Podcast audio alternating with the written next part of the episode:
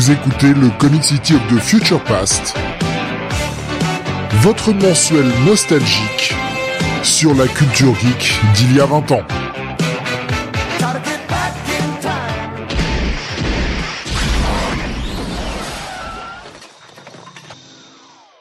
Bonsoir à tous et bienvenue sur le 48e numéro de Comic City of the Future Past. Notre émission, nous revenons sur ce qu'il sortait il y a 20 ans. Et pour vérifier l'adage, c'était mieux avant. On vérifie ça chaque mois. Avec moi ce soir, ben, le toujours magnifiquement supérieur à Sam, Don Jonath. Salut à tous. Et oui, on rajoute des petits, euh, des petits adverbes comme ça, magnifiquement. C'est pas moi qui vais me plaindre. Hein. 48e numéro de Comic City of the Future Past. Alors oui, effectivement, en comparaison, ça peut paraître euh, ridicule vu les, les 563 Comics Weekly, mais 48e, ça veut dire que c'est la quatrième année que nous bouclons du Comic City of the Future Past. Déjà 4 ans qu'on fait cette émission. Je j'ai pas l'impression que ça fait si longtemps. C'est bizarre en fait. Ah ouais. Ah ouais. Écoute, hein. De rien. Euh, voilà. Donc euh, ouais, 40 48e numéro et, euh, et ben ben je dois dire que malgré tout, euh, ça reste ah, peut-être je sais pas si c'est mon émission préférée, mais en tout cas, c'est euh, une de celles que je préfère faire. Parce que c'est celle qui est la plus divers, en fait. On parle de tout et... euh, Oui. Alors, si je préfère te dire que cette question intéresse peu de gens, nous, la vraie question qu'on veut savoir, c'est quelle est l'émission que tu détestes le plus faire? Joker. Ah Non, en fait, celle, sincèrement, celle que je déteste, enfin, je vais, je vais pas dire détester, mais toute celle avec Sam propose Alexin.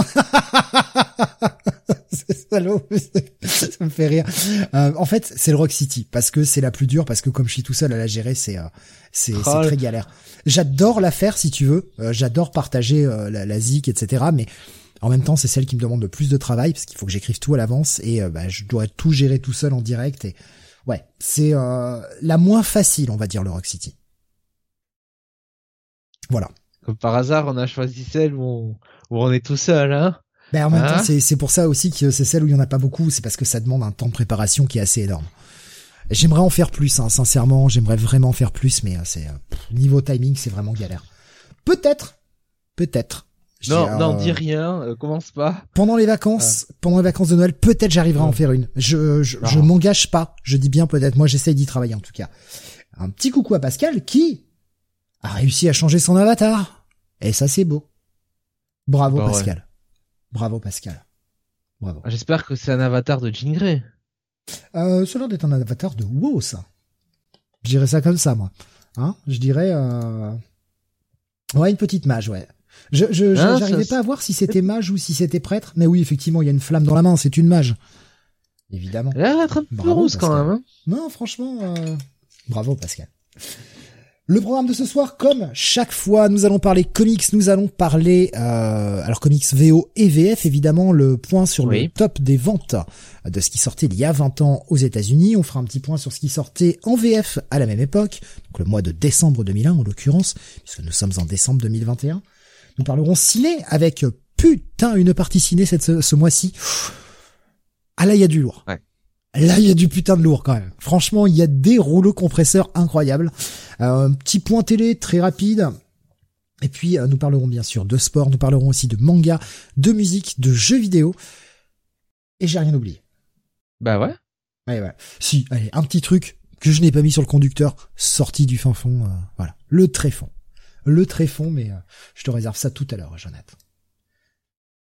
Attention, hein, fou là là. Et je- je- il faut absolument que tu aies beaucoup d'attentes pour être particulièrement déçu sur ce que je vais sortir. Ouais. le truc, en fait, le truc tout pourri. Quoi. Euh, eh bien, alors je vois que tout le monde arrive. Hein, euh, je, bah, on vous fait des gros bisous et merci de nous suivre. Euh, encore une fois, en Merci direct à vous. ce soir. Euh, et euh, on va démarrer tout de suite avec les sorties comics aux États-Unis. On va le dire tout de suite, en termes de, de grosse qualité de sortie, c'est un petit mois. Il y a des, il y a des quelques poids lourds là aussi, mais euh, il n'y a pas grand chose de notable hein, ce mois-ci euh, pour les États-Unis. Il y a du rouleau compresseur, mais On va démarrer avec ce qui est le numéro 1, c'est le Dark Knight Strikes Again. Ah oui, mais... Ah. Et Frank Miller qui revient, il s'est dit, ah, ah ben je vais peut-être afficher euh, quand même les rubriques sur YouTube quand même, que je fasse ça propre. Ce serait pas plus mal.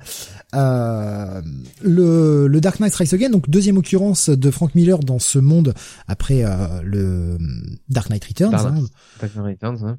dont on avait fait une rétro review récemment. euh, voilà, sorti récemment, MP3 d'ailleurs, sur le site. On avait dit que c'était bien pourri.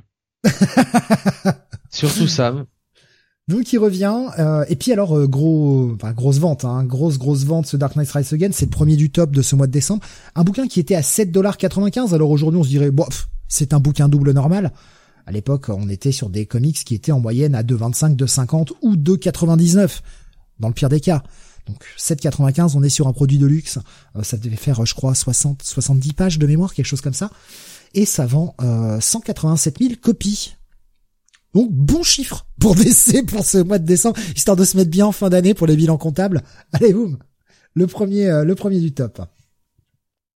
Euh, DK2 a commencé plutôt sympa, nous dit Tommy, mais ça devient une merde à la fin. Euh, ouais, je je n'ai pas de souvenir. Je, je crois avoir lu le premier euh, il y a très longtemps et alors déjà que j'étais pas un grand fan de Dark Knight Returns. Alors Dark Strikes Again, euh, voilà.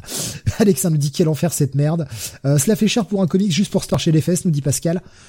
Je vois que tout le monde a aimé. ah Et en, en, en plus, c'était, je m'excuse de le dire, mais déjà, on commençait à voir les limites de Miller au dessin, quoi. Ouais, ouais, il est pas dans sa meilleure phase. Franchement, euh, alors le scénario, j'en parle même pas. Euh, non, c'est vraiment le début. euh, c'est un peu le début de la fin hein, pour Miller, hein, quelque part. On est tendre avec avec ce pauvre, ce pauvre Miller. Ouais, je vois euh, Tommy qui nous disait et ses couleurs. Euh, Ah, c'est horrible, hein. Ouais, ouais, ouais. Euh, ben non, mais c'est pas la meilleure chose qu'il ait fait, mais il a capitalisé sur la marque. Alors, C'est dans celui-là où il y a la bombe nucléaire qui explose, non? Oula, tu m'en demandes trop. tu m'en demandes trop. C'est, c'est possible, ouais. Alors, DK3, c'était encore pire avec Brian Azzarello, hein, je me rappelle que... pff, Ah ouais, ouais. J'ai pas hein. fini, hein. J'ai lu euh, les deux, pff, les deux premiers peut-être et encore, mais c'était imbitable hein, ce truc. Hein. Non, mais c'est, atroce. Euh, je préfère DK3, nous dit Alex, hein, à la limite. Voilà. Et le pire, Ah, c'est que la je l'ai acheté, oui, euh, oui. je l'ai acheté en VF euh, chez Urban pour la collègue, je me dégoûte des fois. Mais on fait tous ça, on a tous cette collectionnite. Mais oui, bon, Non. effectivement, euh, alors, Non mais j'avoue, vous, hein, m'incluez pas dedans. Hein. j'ai, j'ai pas fait de recherche à ce propos, donc euh, voilà, n'hésitez pas à me, à me confirmer ou, ou à infirmer. Hein. Mais je sais pas si c'est, euh, si c'est Miller qui avait vraiment un projet pour revenir là-dessus, ou est-ce que c'est une demande de décès de capitaliser là-dessus. J'en sais rien. Je sais pas d'où c'est venu, mais. Euh, et Jonathan qui te, et Tommy qui te dit non, non, Jonathan, la bombe c'est dans des cas. Ah oui, oui, oui. Je me rappelle pas que la bombe elle pète, moi. Si, euh, c'est quand Superman la prend là. Ah oui, ah oui, oui. Attends, on l'a lu au mois de, au mois de juillet, ça, je me rappelle plus déjà. Si si, oui oui là, oui quand Superman, ok, avec Superman, je peux penser, euh, je sais pas, je pensais à Batman qui était face à une bombe. C'est pour ça que je me disais putain, ça me dit rien. Pascal qui dit à mon avis demande de décès, bah je pense aussi, euh, Ouais. pas certain. Après bon, voilà, un travail de commande. Bon, écoute, ça, ça, c'est dur de refuser aussi, hein. Oui, quand t'es bien payé. euh. Mais bon. Ouais. En tout cas, euh, preuve en est, ça a intéressé des gens. C'est premier du top, 187 000 ventes. Alors, c'est premier du top avec une petite longueur d'avance, puisque le deuxième du top va être Wolverine The Origin, numéro 5, qui vend, lui, 178 000 copies. Donc il y a 9 000 d'avance. Et alors c'est après qu'il y a un gros gros trou, mais on a vraiment ces deux comics-là qui sont euh, devant au mois de décembre 2001. Wolverine The Origin, bah écoute, euh, ça apporte les origines de Wolverine. Alors je sais, ça peut paraître très con dit comme ça, mais je déteste pas la mini, hein, franchement. Euh, c'est euh, c'est celle euh, qui se passe un peu au 18e siècle là. Oui, c'est ouais, ça. ouais, fin 19e, ouais. Fin début, Fin fin, 19e, ouais. fin 19e, début de, début 20e, ouais, avec, Avec euh, euh, Ja- avec Paul euh, Jenkins au scénar, ouais. avec Sabertooth dedans aussi. ouais. Enfin, Enfin, ouais, plus ou moins, ouais. Ouais, plus ou moins. Mm. Ouais, franchement, je trouve ça euh, pff, bof quoi. Enfin, enfin, je trouve c'est inutile quoi. Wolverine, c'était vraiment le perso qui avait pas besoin de pas besoin d'origine. euh, Justement, euh, ça rajoutait euh, ça rajoutait de, de la mystique euh, autour du, du personnage. Euh, cette part d'inconnu, je trouve que franchement, euh, enfin, tout ce tout ce travail autour des origines, c'est vraiment l'exploitation euh, bête euh, bête du personnage. Alors si effectivement, tu vois, il nous avait fait un truc du genre euh, Batman One, tu vois, à la rigueur. Tu vois, de cette qualité-là, par justement Frank Miller, bah tenez, on dit du bien de Frank Miller euh, et David Mazzucchelli, je t'aurais dit, allez, à la rigueur, pourquoi pas. Mais franchement, bon, Origins, ça révolutionne pas le game, quoi. hein, donc, donc euh, non, euh, ça servait, euh, pff, ça servait à rien, quoi. C'est pas un perso qui nécessite, à la limite que t'aies que t'as envie de révéler les, si tu veux un peu la genèse autour du projet Arme X, tu vois. Bah, c'est ce qu'avait déjà fait Barry Windsor Smith finalement. euh. Voilà. Oui, il y Mais, avait euh, Weapon X. Bah après, après ça nous, alors ça apprend pas grand chose effectivement, et mais on apprend le vrai nom de Wolverine, James Howlett. James Solette, voilà. Euh, on voit que finalement Logan c'est un nom d'emprunt. Je voilà, je, je déteste pas la mini. Effectivement, c'est pas la meilleure chose euh, écrite sur Wolverine, bien sûr. Après, je la, je la déteste pas. En plus, c'était servi par des dessins qui étaient quand même vraiment pas dégueux. C'était du Kubert. Euh, disons que ça, ça se lit bien, mais euh, bon, voilà. Oui, effectivement, ça aurait pu être mieux. Ça aurait pu être mieux. Je suis d'accord. À choisir, je pense qu'il vaut mieux lire euh, la série Wolverine Origins euh, par Danny Way, plus récente, qui est beaucoup mieux rythmée. Après, c'est une série régulière, donc c'est un peu plus difficile de comparer, mais je pense qu'elle apporte beaucoup plus de choses à la mythologie Wolverine que cette mini-série euh, Wolverine Origin. Euh, Pascal qui nous dit allez vite on passe au numéro 3 du top. Il porte un nom de voiture le mec. Pauvre type. Ça se voit que j'aime pas le perso il faut que j'insiste Oh ça va, on a vu. Euh, Tommy qui nous précisait tout à l'heure euh, sur YouTube Ouais. concernant DK2 euh, et qui nous disait dans DK2 t'as Brainiac qui lance une invasion, le Robin immortel et Wonder Woman qui Oui. soulage Superman et qui s'envoie en l'air dans les nuages. C'est insensé. Non mais Ça me donne envie de pas le relire. C'est merci Tommy. non mais quand tu vois Miller les idées qu'il a eues d'une décennie à l'autre au fur et à mesure, j'ai presque envie de qu'il revienne sur Daredevil, tu sais, euh, genre curiosité malsaine quoi. Qu'est-ce qu'il ferait maintenant quoi Enfin, euh, Tu vois? Bah, je, alors, ouais, non. Ah, bah. Non. Alors, disons que oui, effectivement, pour le curiosité malsaine, je suis d'accord, mais alors, par contre, pitié, pas au dessin, quoi. Pas au dessin. Ah non, pas au dessin. Ah non, non, parce dessin, que là, moi, son met, dessin euh, aujourd'hui, je peux plus, quoi. Bah non, non, pas au dessin. On lui, on, on lui met un, un Joe Madureira au dessin comme ça, parfait. Ou un Chris Bacalo. Bah oui, comme ça, c'est encore mieux. ouais. toi, tu, toi, tu connais bien mes goûts, Jonathan. euh, Je vois que, à force, hein. ouais, je suis pas fan. Après, c'est pas que je déteste euh, Bacalo, mais je suis pas, je suis pas fan, quoi. Et Madurera non plus. Bon, Madurera, de toute façon, faudrait déjà qu'il apprenne à dessiner un comic un jour.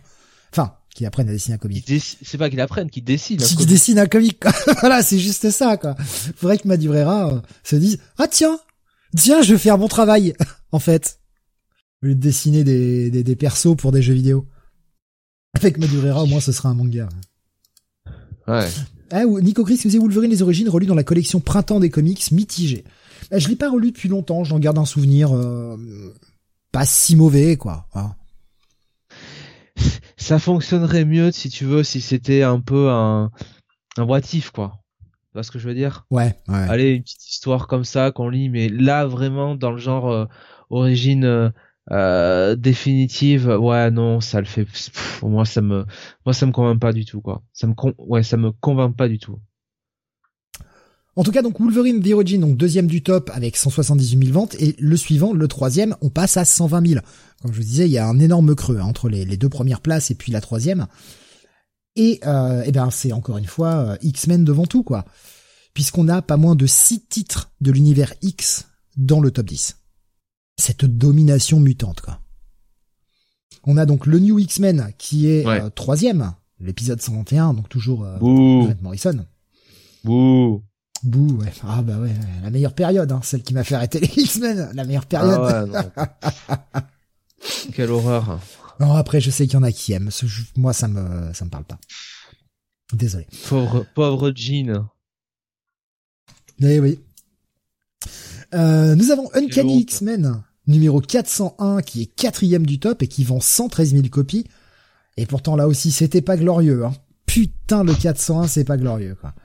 On avait euh, le hurleur euh, qui montait son groupe à Paris euh, de, de, de mutants machin. À noter, et j'aurais dû le préciser tout de suite, que ce mois de décembre 2001 c'est le mois 9 cède chez Marvel.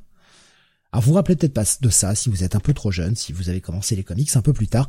Le mois 9 cède c'était un mois où ils se sont dit eh ben on va pas faire de bulles.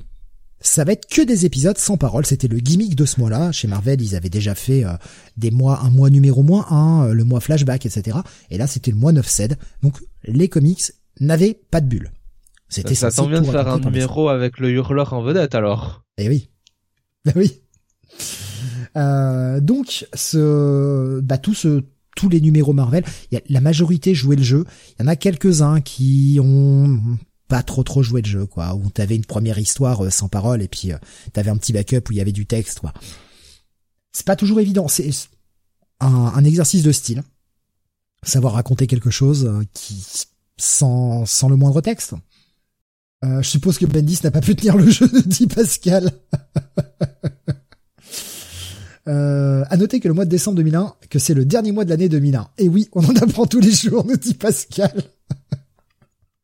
Pascal, il est en forme ce soir. Il y avait eu un numéro sympa dans le 9 7 nous dit Tommy, celui de New X-Pen par Morrison et Quietly. Bah voilà, qui était troisième du top. J'avoue, je m'en rappelle pas, j'ai pas été le refeuilleter. Je sais pas si tu l'as refeuilleté, Jonathan. Euh, de, de quoi le? Le, le, new, le euh, numéro euh, 9 7 de New X-Men, le 121. Ah oui, c'est euh, Toujin qui, qui fouille les pensées de de la vieille là, de la vieille euh, la vieille sœur de de Xavier là. Cassandra Ouais, Cassandra, Cassandra, ouais, Cass, là. Non mais, ouais, alors ça aussi cette idée de Cassandra Noah, mais il y a eu toutes les bonnes idées, hein, Morrison, hein, décidément. Enfin, elle fouille la pro...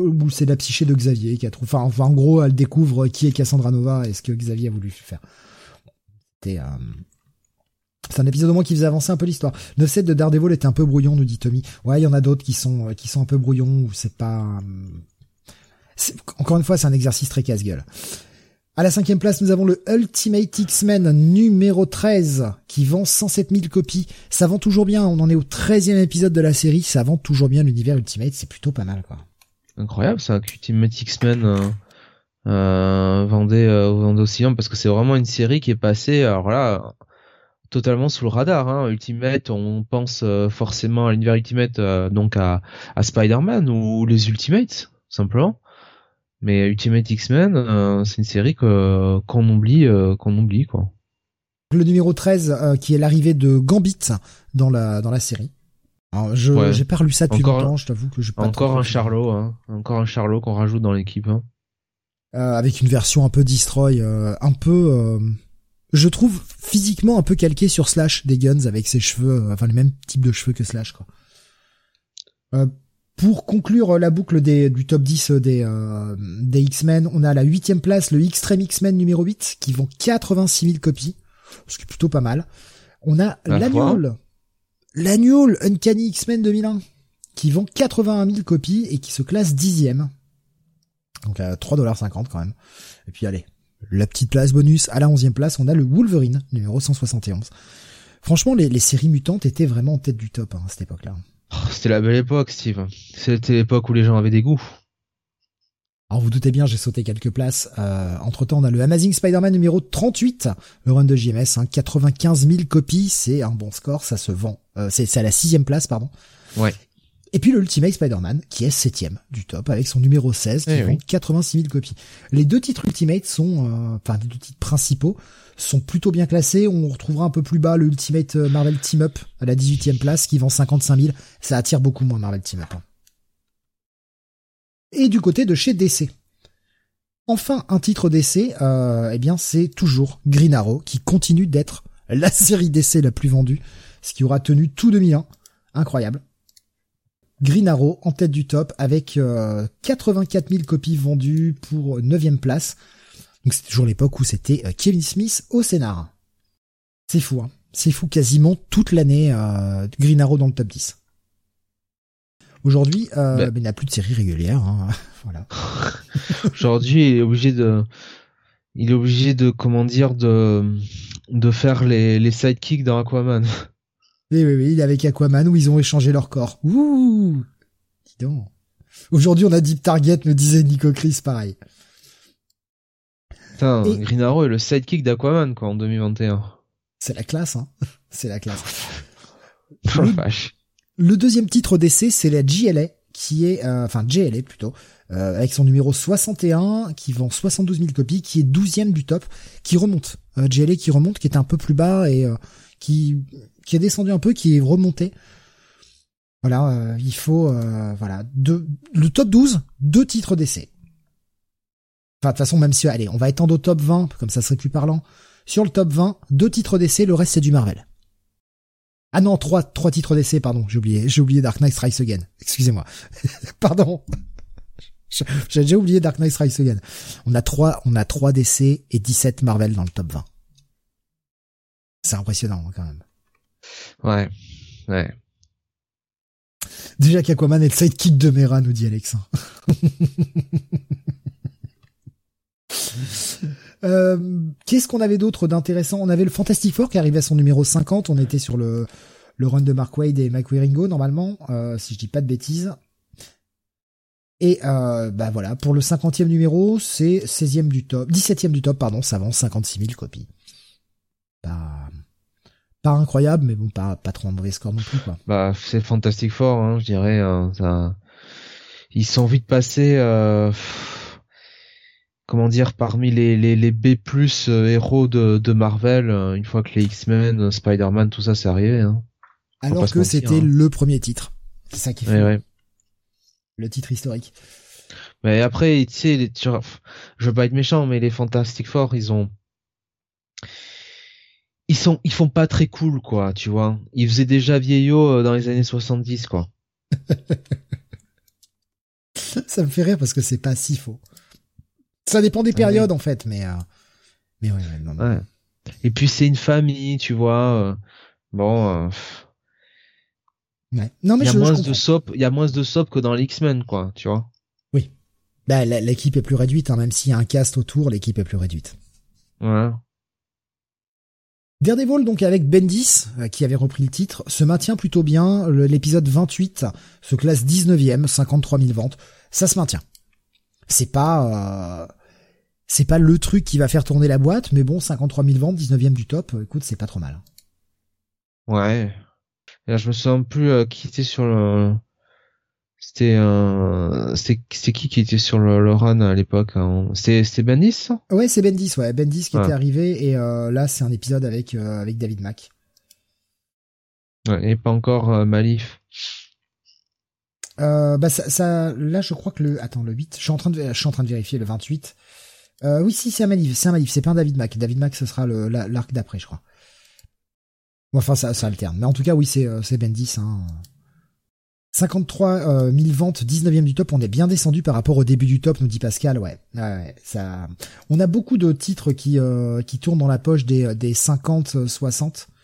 Enfin, les, les, et les 40 surtout même en fait, hein. les 50-40, il y en a beaucoup. Euh, Oh, c'est vrai qu'on passe de 187 000 ventes pour le premier du top, et déjà quand on est à la 20e place, on est à 53 000 quoi.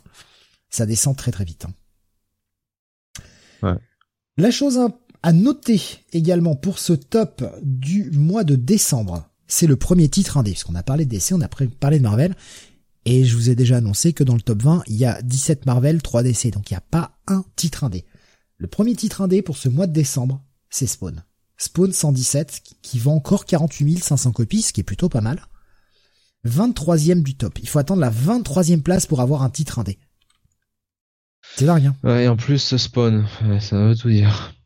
Et le suivant sur la liste, il est 24e, c'est Rising Stars, qui est un numéro qui était ressollicité puisqu'il était sorti en retard, euh, qui vend 48 000 copies aussi, 48 500 copies. Ouais. 23 et 24e place, ce sont des titres indés, il faut attendre ça pour avoir des titres indés. Ça a bien changé ça par contre de notre euh, à, à notre époque. On a quand même un indé qui est beaucoup plus puissant aujourd'hui et avec beaucoup plus de diversité qui attire beaucoup plus de public. Ouais. Après, 48 000, comme. Berserker, par exemple. Oh non, ça c'est moche. Ça c'est moche, Jonath. Non, t'as pas le droit. Ça vend des caisses. Et c'est vrai que euh, c'est quand même énorme, 48 000 copies pour Spawn, pour un numéro au-dessus de 100, nous dit Pascal. Pour de l'indé, oui. Pour de l'indé, pour un numéro au-dessus de 100, oui. Ouais, voilà. Là, faut que ce soit, tu vois, un titre vraiment euh, rockstar, quoi. Tu vois, blockbuster type les Power Rangers. Hein. Mais eh, je crois que, d'ailleurs, j'ai pas, j'ai pas vérifié, mais je crois que quand Mighty Morphin et Power Rangers sont sortis, ils étaient plutôt bien classés, hein. Comme c'était des Ouais, je crois que- un. Je crois qu'ils étaient à plus de 400 000, ouais. Euh, 400, tu es sûr? Ah, selon les chiffres de la police, euh, Putain. Euh, Pardon. Euh, Qu'est-ce qu'on avait d'autre? Euh, Continuons. Euh, bah, on va, descendre de top. Comme je vous dis, je prends juste les faits marquants. Il n'y a pas, il y a pas des masses de trucs marquants hein, sur ce top de du mois de décembre. À noter que Marvel avait sorti la série. alors, pour ceux qui s'en rappellent pas, il y avait une série régulière Deadpool hein, à cette époque-là. Et à la 62e place, on va retrouver Deadpool numéro 1 slash 61. Et Marvel avait été malin pour ce numéro euh, 9-7. Ils ont décidé de relancer la série plus ou moins au numéro 1 avec un épisode qui s'appelle Funeral for a Freak. C'était vendu comme un numéro 1, mais le 61e numéro de la série régulière. Hein, le espèce de soft relaunch pour booster les ventes, ces enfoirés. Euh, Funeral for a Freak, où on voit, eh bien, euh, Deadpool euh, être face aux conséquences du dernier épisode, à savoir, bah, il est mort. Hein, il n'y a plus qu'une main. Il reste plus que ça de lui, donc il l'enterre avec son costume et juste une main.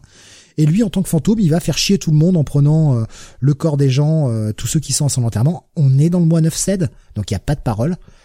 Et euh, bah, Funeral for a Freak, qui va être une espèce de parodie de Funeral for a Friend.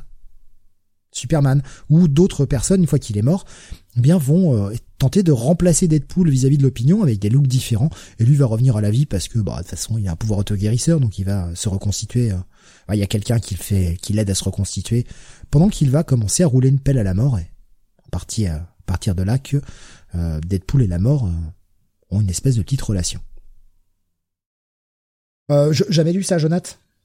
non, non.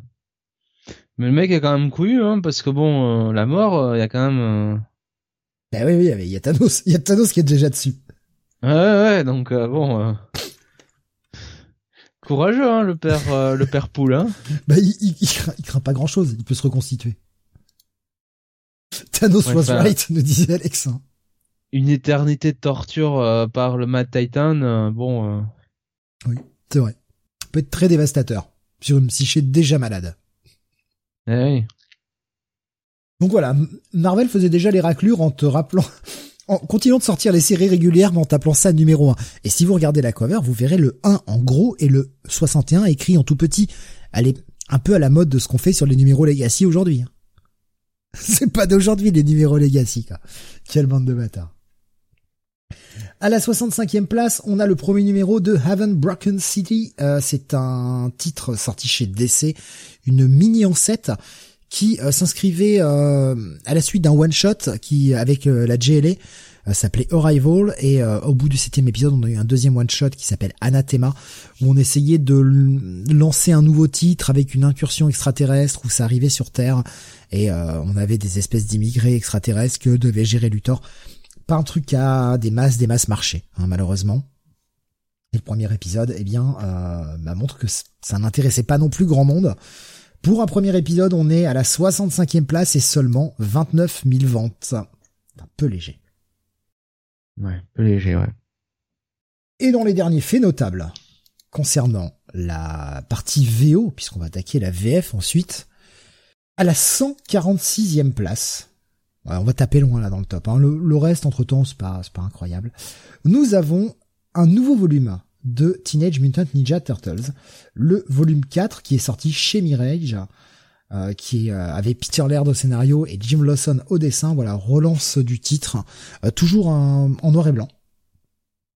Donc on n'était pas à la première série Tortue Ninja, voilà, c'est le volume 4, série qui, bon voilà, croit eu son petit lot, son petit lot d'épisodes, la série complète durera quand même 32 épisodes hein, pour ce volume 4, et se terminera euh, bien plus tard, en 2014, après de multiples retards. oui, quand même. Et oui, puisque euh, bah on a eu, par exemple, on a eu un, un, un, numéro 29, enfin un numéro 28, tiens, numéro 28 qui est sorti en juin 2006. Un numéro 29 qui est sorti en avril 2008. Ça va, il n'a fallu que deux ans pour sortir un épisode. Un numéro 30 qui est sorti en mai 2009. Donc c'était devenu une série annuelle.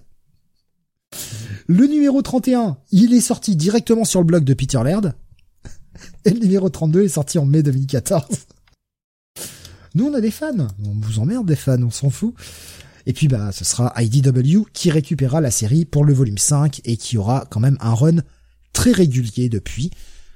Je parle pas de la qualité. Je parle ah de la bah, régularité. Au niveau de la, la régularité, il n'y a pas de... Pas de retard. Depuis de 2012, il n'y a pas de retard. Hein 2011, non, c'était quand en 2011 ou 2012 qu'ils ont lancé? Euh, Je vais te dire ça dans quelques En tout cas, il n'y a pas de, il y a pas de, de, régularité. Sur les 100 premiers épisodes, quand même, il y a, c'est top. Hein, il n'y a pas, y a pas grand chose à dire. Après, bon, bah effectivement, depuis que Sophie Campbell est, est arrivée, euh, bon, il y a quand même une nette. Euh, une nette baisse de qualité, ça on peut pas, on, peut pas le, on peut pas le, le nier. Depuis août 2011, effectivement. Ouais ce qui me semble. C'est fou, hein. Et régulièrement nul à chier aussi, nous disait Alex. Ah, le 33 est sorti, euh, est sorti il y a pas longtemps, nous dit Rubeus. Ah, il continue, euh, le volume 4, euh, d'ailleurs, nous disait Rubeus. C'est toujours pas fini. Ah bah ouais, donc bah, c'est vrai qu'on savait qu'il y avait des, des, soucis entre Peter Laird et Kevin Eastman concernant les droits. Bon bah en gros, chacun continue sa petite série de son côté, quoi. Pratique. Il y en a un qui a plus d'une centaine d'épisodes sous le coude et l'autre bah, qui en sort un tous les euh, tous les cinq ans quoi. C'est moche quand même. Voilà pour le top US, c'est euh, les seules choses notables. Tu as peut-être vu d'autres choses euh, notables, Jonathan, que j'aurais pu rater? Non. Alors on va passer à la VF. Et pareil, pas mal de titres du côté de la VF sortis au mois de décembre 2001. On va commencer par Semic. Une fois n'est pas coutume, sur d'habitude on commence par Panini, on va commencer par Semic puisque c'est le lancement. Et c'est dommage, Sam n'est pas là ce soir. Il aurait aimé en parler, j'en suis sûr. Des titres cross-gen chez Semic. Et ouais. On a euh, Cross-gen Chronicles, Cross-gen Universe, on a Tense Muse qui sortent. Donc le l'univers cross-gen qui arrive en France. Je sais que Pascal aussi, je crois, a, a de bons souvenirs de, de l'univers cross-gen euh, c'est chouette, cross a des bons trucs dedans, voilà, nous dit-il. Donc euh, trois titres euh, chez Semic qui sortent. Comme quoi Semic, bah, Semic était pas enterré en 2001. Hein. Loin de là, hein. sur ce mois de sur ce mois de décembre en plus, ils ont il y a pas mal de choses qui sortent. Hein. Euh, on a aussi le début de Out There, qui est une série euh, sortie chez Cliffhanger, je crois aux États-Unis de mémoire, série de Brian Augustine et Humberto Ramos. Voilà. Pas mal. Moi, j'aime bien Humberto Ramos. J'ai toujours bien aimé Humberto Ramos. Euh, il y a ce petit côté cartoony, c'est très joli quand même.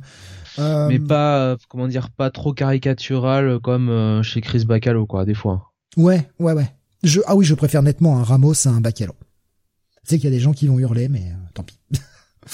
Où en fait, on suit une espèce de ville dans laquelle des espèces de gobelins plutôt intangibles commencent à prendre le pouvoir, mener par les dirigeants de cette ville, petite ville des États-Unis, hein, et on va suivre quatre jeunes qui vont eux les voir.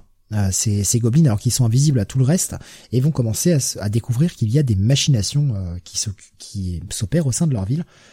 Euh, une colorisation de Sandra Hope, non, pardon, un ancrage de Sandra Hope hein, qui entre très souvent Humberto Ramos. Franchement, c'est c'est fun. Voilà, c'est pas incroyable, je, à choisir, je préfère, euh, ah bah ça y est, je viens de bouffer le titre, Crimson. Je préfère Crimson à Out There. Out There aura duré 18 épisodes. Voilà, les deux premiers sont sortis euh, chez Semic au mois de décembre 2001. Hein, dans les anciens euh, formats, vous savez, 48 pages. Là. Burke Ramos nous dit Pascal. Oh non, Ramos c'est sympa. Non, après les goûts et les couleurs, on peut pas remettre en question les goûts et les couleurs. Il y en a qui aiment Boland alors tu sais. bah, il y en a qui aiment Keith Chang. Hein. Sandra Hope qui a divorcé de Hopeless. Oh Pascal, attention eh, T'es van bilingue, si c'est pas beau ça. Euh... Donc ça, c'était euh, chez Semic. On avait également chez Semic eh bien l'arrêt d'un magazine, le magazine Wildstorm, qui était un... Bon, je, vais venir sur la fréquence de parution. Wildstorm, c'était un magazine de 80 pages à peu près. Il y avait trois titres à chaque fois qui étaient publiés, des titres Wildstorm, hein, euh, d'où le nom. Attention, t'as vu Je suis malin hein, quand même. J'arrive à savoir que c'est des titres Wildstorm. On avait dedans la série Wildcats, euh, le deuxième volume, la série par Joe Casey. On avait euh, Gen 13, la fin de, la première série régulière de, de Gen 13, à l'époque c'était euh, scénarisé par Ben Rab. Et on avait Stormwatch, la fin de la série Stormwatch scénarisée par Warren Ellis. Alors si vous êtes un peu connaisseur, vous voyez le problème déjà. On a euh, des séries qui sortent en 2001, à savoir Wildcats et Gen 13, et on a une série qui datait de 97 qui est Stormwatch, au sein du même magazine. Déjà, ça pose problème pour moi. C'est un gros, gros, gros problème de timing. Et c'est surtout que cette, ce magazine, qui n'avait que trois titres, était bimestriel. Je comprends pas. Vraiment, je comprends pas. Comment tu peux sortir un truc avec trois séries différentes tous les deux mois Jamais tu rattrapes ton retard. Enfin, c'est voué à l'échec d'entrée de jeu. Mmh. Ouais, ouais. Euh, donc bah, ce, ce, sixième sera le dernier numéro de Wildstorm qui aura euh, bah voilà qui, qui, conclura le truc. Euh, il y aura eu que six numéros au total. Ah, c'était bien de les proposer en VF, mais je, enfin le format je comprends pas quoi. Je comprends pas. Semi publie un titre Wildstorm, faut oser vu la régularité des titres aux USA. Ah c'était encore à peu près régulier à cette époque-là. J'ai bien à peu près, mais il nous dit tu, le retard tu le facilement quand tu fais un magazine Battle Chaser. Ouais bah oui, Battle Chaser. Battle Chaser, je pense que trois générations de, de Madurera ont le temps de voir le jour avant que le prochain épisode sorte, quoi. Non, mais c'est. Je pense qu'on aura eu Dark, Dark DK5 avant que on ait euh, Battle Chaser, quoi. C'est dommage. Bon bah voilà, un magazine qui s'arrête. Magazine qui valait 30 francs pour trois épisodes. Peut-être aussi le prix n'a pas aidé. Même si, euh, ouais, on a du beau papier, des belles couleurs, tout ça, mais... Ouais, 30 francs pour trois épisodes à l'époque, faut peut-être pas déconner non plus, quoi. Bah, quand t'avais en face... Alors, c'était du meilleur papier, c'était un papier glacé, etc. Oui, euh, mais c'est vrai qu'en face, euh, t'avais, bah, chez Panini, les mêmes mags pour 25 francs, quoi. Et t'avais quatre épisodes dedans. Compliqué.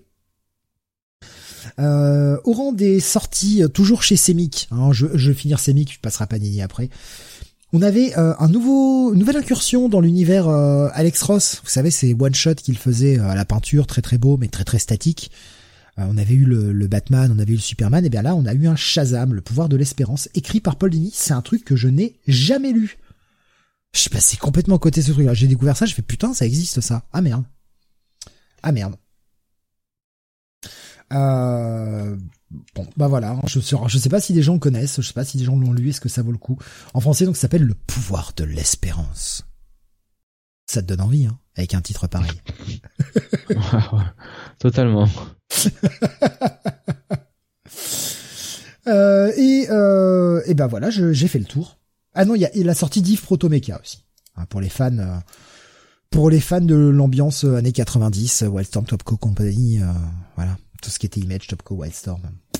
Ah, je crois d'ailleurs c'était plus du euh, Topco, euh, ce livre Protomecha, de mémoire. C'est des séries que je ne suivais pas, mais euh, c'est un numéro 1, je cite la sortie pour ceux que ça intéresserait pour le replacer à cette époque. Ça a 20 ans, donc en VF. Du côté de chez Panini, maintenant. Ah, on attaque par le meilleur du meilleur. C'est le mois Maximum Security Ah, cette réaction. Le mois Maximum Security, oui, ça touchait toutes les séries. Ce méga event. Event qui a été tellement bon qu'il a arrêté les events pendant des années derrière. Ça a tellement plu.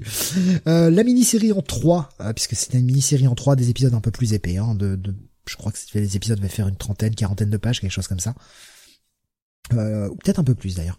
Euh, la mini en 3 a été publiée dans le Marvel Mega hors série 14 qui était sorti au mois de décembre 2001 et que moi comme un pigeon j'ai acheté évidemment. Euh... oui parce que attends, Maximum Security quoi. Euh, et puis bon on avait euh, bah, plein de tie dans tous les titres réguliers, que ce soit chez les X-Men, que ce soit chez Spider-Man, tout ça. Hein. Tout le monde était touché. Ah Jonath, Maximum Security c'était bien quand même. C'était tellement bien que les mecs, ils ont même pas fait de remake encore, ou ils ont même pas fait un Maximum Security 2, donc c'est te dire. Eh, Empire, on n'est pas si loin finalement. Oui, oui, si tu veux, on n'est pas si loin, mais enfin bon, euh, au secours quoi. Bon, Et je rappelle- Empire, c'était quand même autre chose quoi. Ah oui, c'était c'était pas mal Empire. C'est Ouais, pas, ouf, mais c'était pas mal quoi. Ouais, Au moins, il y a quand même cet épisode de Captain America là. Ça, on s'en souviendra. Hein. Je rappelle le, le principe hein, de Maximum Security, c'était que les, en fait, l'alliance hein, et notamment les cris euh, principalement et l'intelligence suprême, mais l'alliance de pas mal de races intergalactiques ont décidé bien d'agir contre ces petits connards d'humains qui les font chier et qui les pourrissent depuis euh, tellement, tellement, tellement longtemps. Euh, eh bien, de faire de la planète Terre une planète prison. Hein, ils vont envoyer tous les pires criminels de la galaxie sur la planète Terre. Comme ça, pendant qu'ils seront occupés à régler les problèmes qu'il y a sur Terre, ils les feront pas chier dans l'espace, à venir les pourrir et à se mêler de ce qui ne les regarde pas. Voilà le principe. C'est tout. C'est bien. hein ça vous donne pas envie de le lire. Ah. Rien que le pitch de base, c'est de la merde, nous dit Alexin. Euh, Rubis, qui n'avait jamais entendu parler de Maximum Security, nous dit dommage que Civil War 2 n'ait pas eu le même effet concernant les, euh, les, les events, l'arrêt des events. L'autre titre notable chez Panini pour ce mois de euh, décembre 2001, il s'agit du Spider-Man hors série numéro 5, Revenge of the Green Goblin, of the Green Goblin, pardon, qui est une mini-série en trois, euh, écrite par Roger Stern, dessinée par Ron Friends, et qui euh, replaçait eh Norman Osborn au centre après la- l'arrêt de la série euh, principale, hein, euh, le relaunch, en fait le, le volume 2, où il y avait cette espèce de culte de, de gobelins, etc. Bien, Roger Stern reprend ça, euh, nous ramène un, un Norman Osborn qui récupère un peu la santé et qui va décider de se venger de Peter Parker, euh, enfin de Spider-Man plutôt. Il est au courant, hein, rappelez-vous, hein, de l'identité de Parker à l'époque, et il cherche également un nouveau euh, représentant, un, descendant à sa, à son, sa lignée de gobelins, et il décide de faire de Peter Parker son descendant. Donc tout ça, c'est la mise en place, et ça va déboucher sur euh, bah, le Amazing Spider-Man 25 et le Peter Parker Spider-Man 25, qui étaient eux par euh, du Romita Junior, je crois, au dessin. Euh, Pascal qui me dit j'adore Run Friends avec De Falco sur le run de Thor, excellent. Franchement, je l'ai relu, je l'ai relu ce matin le truc. Oh, c'est pas incroyable. Visuellement, ça tient la route, hein, c'est du Run Friends. euh, si on aime un peu à l'ancienne, euh, on aime. Enfin, franchement, ça, ça dénote pas. Après, scénaristiquement, c'est pas pas incroyable, incroyable quoi.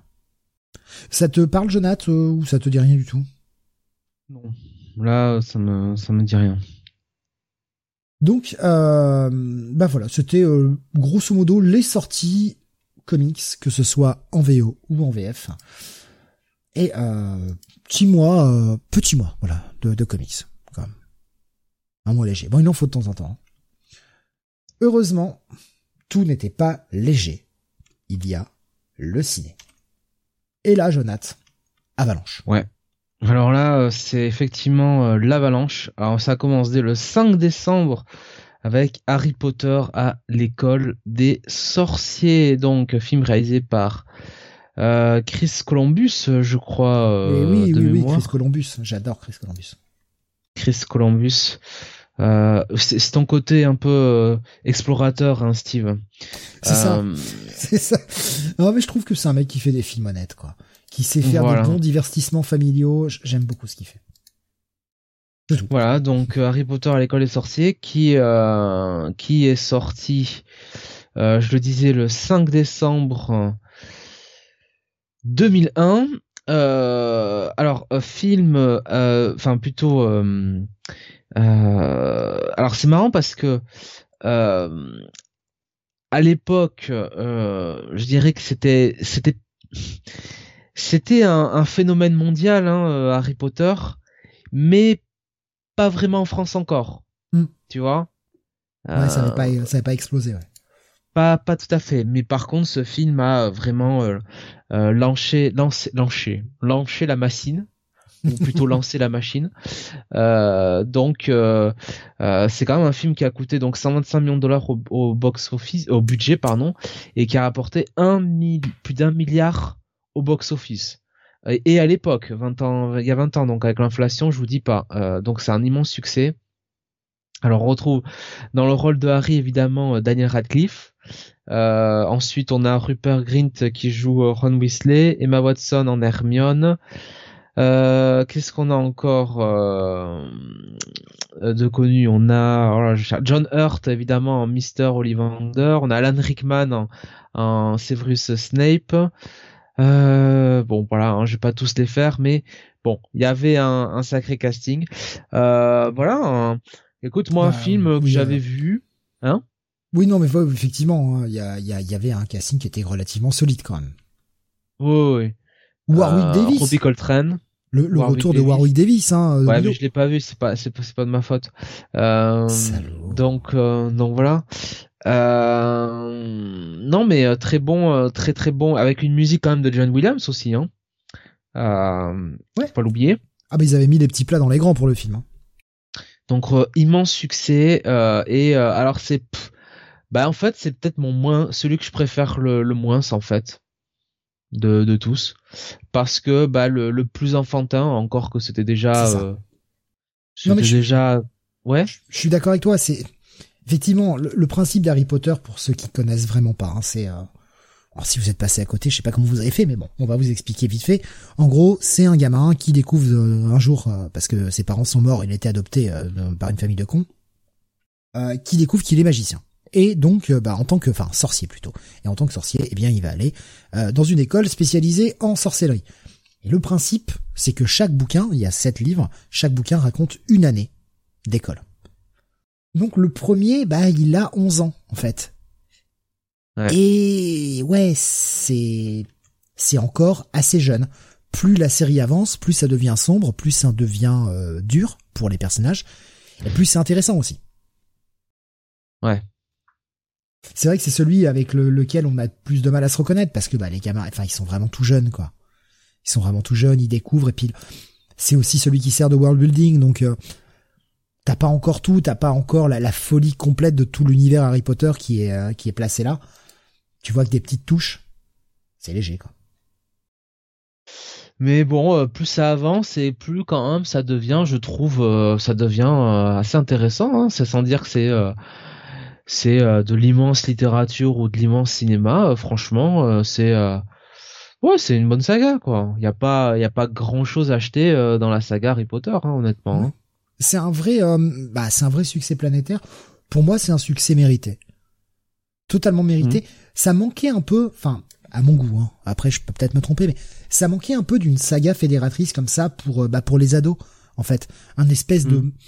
espèce de rite de passage. Alors ça, ça va faire ça va faire encore plus vieux con mais à mon époque, on avait un peu, euh, tu sais, ce côté, euh, bah, je pense que, enfin, toi aussi t'as connu, Jonathan, hein, bibliothèque rose, bibliothèque verte, tu sais, le club des cinq, les six compagnons, ce genre de truc qu'on lisait, qui était un peu. Un moi, je pense que je ne lisais que que Fantomate. On, on, en avait tous lu un peu euh, à une certaine époque quand on était jeune. Et c'était un peu l'espèce de passage obligé de la lecture. Et Harry Potter a été cette espèce de nouvelle, de nouveau passage un peu obligé où t'as quand même toute une génération qui a grandi à attendre les livres, à attendre la suite et tout. Enfin, ouais, ça a été, euh, ça a été vraiment cool. Et ça l'est toujours d'ailleurs. Je trouve que ça. Ouais, non, franchement, les, les deux derniers, euh, notamment euh, sur la dernière partie, étaient, étaient pour le moins, pour moins réussis. Puis puis même, derrière le côté effectivement euh, bon euh, littérature euh, enfantine, bah, il y avait des vrais développements de personnages quoi. Tu vois, il y avait des vraies évolutions de personnages. Il y avait des retournements de situation. franchement, non, il n'y a pas. J'ai j'ai pas. j'ai pas. Tu vois, j'ai pas j'ai pas pas beaucoup de choses à, à reprocher là-dessus quoi. Hein. Là, c'est euh, c'est un petit peu partagé sur le chat. Il y en a qui étaient trop grands, euh, qui euh, qui n'ont pas accroché. fait nous dire en 2001, j'avais 27 ans, donc des histoires de gamins magiciens. mais c'était schizo ou c'était phile ou schizophile? C'est lequel des trois? Alexandre dit je les ai vus, mais je trouve que l'univers ne fait aucun sens. Et Pascal, lui, bah, plutôt de mon avis sur Potter, sur le côté un peu saga saga obligée. euh, voilà, il nous disait c'est très sombre également, euh, Potter. Et Rubius, lui, nous disait, j'avais 10 ans lors de la sortie de Harry Potter 1, le moment parfait pour moi. Ouais. Qui dit ça? Euh, Rubius. Rubius, ouais. Ouais. Rubius. Et oui, effectivement, ouais, c'est c'est le, le genre de saga qui t'accompagne, euh, qui t'accompagne tout le temps. Et franchement, enfin, ils ont relativement fait le job que ce soit. Alors, pour le- il y avait déjà le, le matériel de base, hein, euh, les bouquins, mais c'est vrai qu'en termes de films, ils ont euh, ils ont plutôt bourré en les sortant quasiment un par an, quoi, ou euh, ou proche, quoi. Alors, je crois que le, il me semble que de mémoire, le deuxième était sorti euh, en 2014 à l'été. Le troisième, pardon, c'était Azkaban, je 2004, crois. il me semble. 2004, 2004. 2004, Pas ouais. As- Ouais. Azkaban. Ouais, c'est ça. Et après, il y avait la Coupe de Feu euh, décembre 2005. 2005, je crois. Ouais, L'ordre du Phénix n'est arrivé qu'en 2007. Mais voilà, enfin, ça Ouais. va assez vite, quoi. Après, c'est tous les deux ans. Enfin, ils ont quand même fait le job de les, de les sortir assez vite.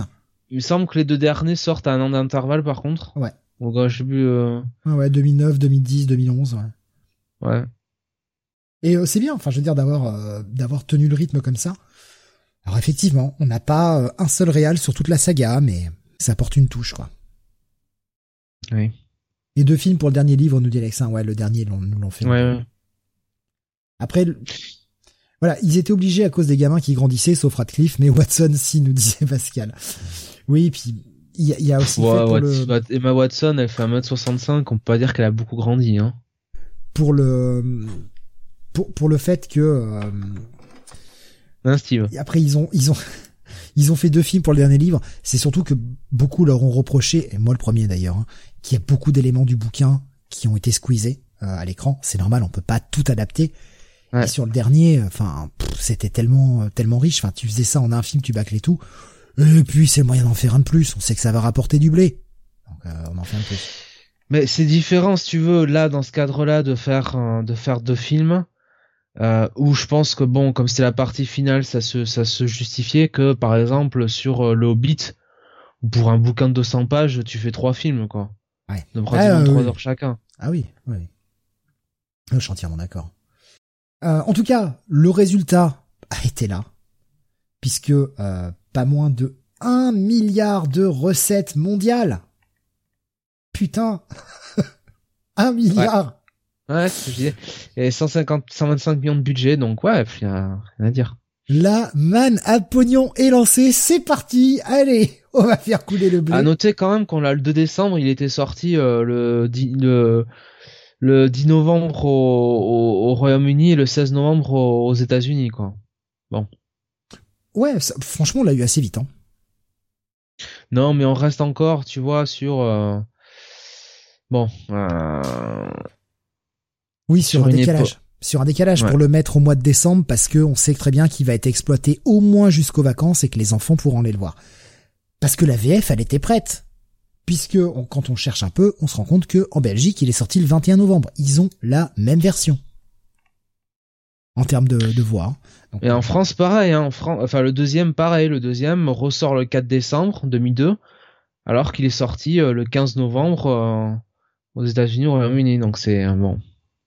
En fait, aux, aux États-Unis, ils le sortent euh, la deuxième ou troisième semaine de novembre parce qu'il y a Thanksgiving derrière et ils savent qu'il y a un Voilà. jour où les gens vont pouvoir aller au ciné, etc.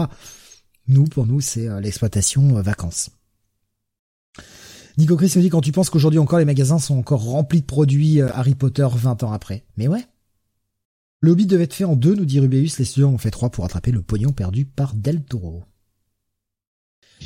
On va y revenir. Del Toro, il a perdu du pognon. On va y revenir là-dessus. Bon voilà, en tout cas, euh, premier volet de Harry Potter, euh, gros gros film. Euh, quand on regarde ce qui a rapporté le plus de blé hein, sur l'année, en tout cas le plus d'entrées, on va dire. Parce que c'est vrai que chez nous, on compte en entrée, on compte pas en blé. C'est sale de compter en argent. Donc on va compter avec avec des entrées. C'est le film qui aura fait le plus d'entrées de l'année 2001 en France avec euh, bah, avec pas moins de 9 395 711 entrées. Alors évidemment, il y aura des entrées qui auront été faites après 2001, mais c'est celui qui se classe premier de l'année 2001. Le deuxième étant Amélie Poulain. Euh, Amélie Poulain qui fait 8 millions euh, 600 000 entrées avec quand même 83 semaines d'exploitation alors que Harry Potter n'en a eu que 43 semaines. Enfin, que 43 semaines, ça veut dire quasiment un an à l'affiche. Hein. Quand même. Pas mal. Hein. Ouais. Euh, pour continuer sur le top, euh, le troisième, c'est La vérité si je mens deux. Et euh, le quatrième, on y reviendra tout à l'heure puisqu'on va en parler, c'est un autre film sorti en décembre. On continue avec un autre film sorti au mois de décembre 2001. Oui, c'est Time and Tide. Alors, donc... Un film de Tsuhara. Euh, qui, qui est un film hongkongais de, du grand, de l'immense réalisateur Ketsu Ark. Euh, et je t'avoue que je ne me souviens pas de ce truc. Oui, Donc, je- euh, Moi, je l'ai surtout mis sur le conducteur parce que c'est un Tsuhara, voilà. C'est un film d'action, un film un polar. voilà. Donc, euh, je vous laisse. euh, Donc, euh, je vous laisse euh, les connaisseurs. Hein. Moi, je, je- j'avoue, je suis euh, là, je suis perdu. Et pourtant, j'adore Ark, mais celui-là, je, ouais, je sais pas. C'est un film qui euh, a eu le droit à sa première diffusion à la Mostra de Venise en 2000, septembre 2000, septembre 2000, je répète, juste pour que ça rentre bien, qui sera sorti à Hong Kong le 19 octobre 2000 et en France le 12 décembre 2000. Voilà, voilà, voilà. Euh, bah, pareil, euh, Alexandre nous dit j'ai dû le voir sur Canal à un moment, mais aucun souvenir. Ouais, j'ai dû le voir aussi hein, sur Canal, parce que bon, j'ai, il diffuse, euh, il diffusait beaucoup des films comme ça, de Tsu Ark, mais euh, pff, ça m'a dit rien quoi. C'est étonnant quoi. Je... Ouais, moi, je, je le mentionne surtout parce que voilà, c'est c'est un Treehawk, euh, voilà, c'est ça reste quand même un, un grand réal. C'est pas non plus le film que je connais par cœur, mais bon, hein, euh, je, je le mentionne pour montrer ce qui sortait. Bah oui, non, mais euh, vraiment, c'est, enfin, c'est, c'est un, comment dirais-je, c'est un, un réalisateur. Euh, bah dernièrement, il nous a fait les détectives D, hein, notamment, Ouais. qui sont, euh, qui sont quand même euh, sacrément, sacrément géniaux. Et puis, euh, et puis évidemment, euh, tous les huit étaient une fois euh, en Chine. Oui. Donc, euh, je me souviens, je me souviens aussi de Seven Sword, qui est sorti en, en France. Je l'avais vu avec euh, Donnie Yen notamment. Donc, euh, Oh, mais une carrière, une carrière incroyable. hein. Beaucoup aussi, beaucoup de production euh, chez Suhark. oui. Puis on peut dire, enfin, on peut dire aussi euh, merci à un certain JCVD. C'est lui qui a aussi amené pas mal de monde à tout ce qui est tout ce qui est film hongkongais euh, de notre époque et ça a un petit peu éveillé l'essence de, de certains sur le, les films d'arts martiaux hongkongais et les films policiers. Bah, je pense que euh, d'une manière ou d'une autre, euh, on, on les a redécouverts. Quoi. Il y a toujours eu Ouais. une appétence malgré tout pour euh, pour le cinéma, le cinéma hongkongais notamment. Puis bon, en admettant, si tu veux, que euh, on ne les aurait pas découverts avant, tu vois, ne serait-ce que par exemple le les infiltrés qui arrive en Oui. 2005, Ah bah oui, oui, oui. qui, est- qui est le remake de Infernal Affairs, Grand qui est film. quand même bien meilleur. Oui, Internal Affairs, ouais. Après, je t'avoue que j'ai pas vu les trois. J'ai vu le 1. Je crois que j'ai vu le 2. Je, suis pas- je, je suis certain de pas avoir vu le 3. J'ai vu le deux premiers, le 3, euh, non. Mais le premier déjà, voilà. Mais après, c'est pas pour dire que les euh, le les infiltrés c'était euh, c'était mauvais, hein, c'est de de Scorsese. C'était Ah non, même très non, bien. C'est très bien. C'est très très bien, avec notamment un Mark Wahlberg euh, excellent. non. Euh, très mais très bon, casting hein, pour les infiltrer. Franchement, il a mis les petits gars dans les grands. incroyable. Mais Jack Nicholson, euh, Leo DiCaprio, euh, Matt Damon, euh, ouais, ouais. Il y avait du lourd. Putain, hein, tu me donnes Mark envie de le revoir, salaud. J'ai pas le Il a, temps. euh, merde, Alec Baldwin aussi, bon, qui était plus malheureux ces derniers jours, mais Alec Baldwin, euh, Vera Farmiga aussi, il me semble. Euh, ouais, il y a un casting. C'était 2006 même les infiltrés, un casting démentiel. Hein. Non, mais c'était euh, pareil, hein, un grand grand film. Mais euh, ça, je l'ai pas revu depuis longtemps. Ça me donne envie de le revoir. Tiens. Ah, par contre, euh, si ma mémoire est bonne, c'est trois heures, je crois, ou deux heures et demie, un truc comme ça. En gros, un film pour lequel j'ai pas le temps. Euh, alors je vois sur l'affiche 150 minutes. Oh, Donc, deux heures deux trente. heures et demie, quoi. Oh, oh, j'ai pas le temps. Bah, L'avantage après c'est que c'est un film bien rythmé quand même, donc Ouais. euh, ça on se fait pas chier quoi dedans. Non, mais c'est vrai que c'est un film que j'ai pas revu depuis très longtemps. Faudrait que je le revoie. Puis ça, là, tu vois, on en reparle, ça me fait envie. Là. Ça me fait envie. Envie de polar en ce moment. Putain, envie de, polar crasse là, tu vois. Eh ben écoute, euh, va regarder euh, la, la rediff de Nar- Navarro là sur Netflix, hein, ça, te, ça te fera du bien. Non, Ah, j'ai du dit polar polar. crasse. Hein. polar Bah, crasse. c'est Polar Crass, hein. Pas dans le sens que tu l'entends, mais Polar Crass quand même, hein. Un film moderne, donc vu que tous les Marvel font 2h30, nous dit Alexa. Ah, quelle horreur. Nico Gris qui nous disait, alors qui faisait une vanne, mais il n'avait pas conscience que nous allions en parler, dit à noter que la sortie du Peuple Migrateur qui fait encore la carrière de Zemmour en 2021. Et oui, c'est le prochain film sur la liste, le, le Peuple Migrateur. Alors, pareil, pas un film incontournable du cinéma, etc. C'est juste que c'est quand même sacrément osé de sortir un documentaire où on, on suit juste des piafs qui volent, quoi. Ouais, Bon, non, mais. Alors c'est euh, réduit un peu, là c'est un peu réduit en mode je me moque, mais c'était osé quand même. En C'est 98 osé. minutes. Alors, un film documentaire français réalisé par Jacques Perrin, Jacques Cluzot et Michel Debain, sorti en donc euh, le 12 décembre euh, 2001. Euh, pff, oui, bah oui. euh, alors c'est un film dont on a tous entendu parler. euh, je pense à l'époque. Euh, César du meilleur montage, hein, quand même. Euh, nomination aussi au César de la meilleure première œuvre de fiction et César de la meilleure musique écrite pour un film. Oscar quand même du meilleur documentaire en Ouais. 2003. Euh, quand même. Mais voilà, moi je l'ai jamais vu quoi. Non, mais moi Donc, pareil, euh, mais c'est c'est- c'est c'est un film qui a fait parler de lui. C'est encore une fois, on on parle pas que des choses qui nous touchent Alors parce nomination, que je te coupe. Nomination pour euh, pour le pour l'Oscar du euh, du meilleur documentaire. C'était euh, cette année en 2003, c'était Bowling for Columbine hein, qu'il a vu. c'est on, on essaye de parler d'un petit peu tout, en tout cas des choses un peu marquantes ou des choses un peu hors du commun. Je trouve que sortir un documentaire, c'est la même équipe qui avait fait Microcosmos, hein, euh, donc euh, voilà, qui, qui était déjà euh, un peu connu. C'est pas c'est pas la norme de sortir des, des documentaires comme ça avec juste une voix off qui te narre euh, des putains de piafs qui volent quoi. Vraiment, euh, quand en face t'as Harry Potter et que t'as l'autre poids lourd qui arrive dont on va parler dans quelques minutes, waouh, faut avoir des couilles quand même pour oser sortir de ça. Carlos, euh, ouais. Moi, je pensais à pas le prochain, mais celui d'après. Regarde sur le conducteur. Euh, Il y a des poids lourds, quoi. Vous allez voir dans deux minutes. les deux qui viennent. euh, les deux qui viennent, ouais, en fait, les deux qui viennent. Mais euh, voilà, on, va pas parler que des choses qu'on a vues, des choses qui nous touchent. On essaie de parler d'un petit peu tout, faire une espèce d'état des lieux de ce qu'il y avait il y a 20 ans, bah, pour voir un petit peu comment les choses ont évolué aussi. Alors, il y a des choses qu'on connaît plus, il y a des choses qu'on connaît moins. Voilà. Voilà, le peuple migrateur, c'est un film qu'on connaît moins, mais je trouvais que c'était un de bon ton de le citer quand même. Allez, on reste sur Ouais, on parle la même. qui, qui- on parle de choses qui nous touchent un peu tous, même si on les aime pas. Donc c'est pour ça que des fois vous nous entendez parler de Star Trek. Je suis en train de pirater ton adresse là. Je, veux- je, veux- je veux ton adresse. Je viens de casser la gueule.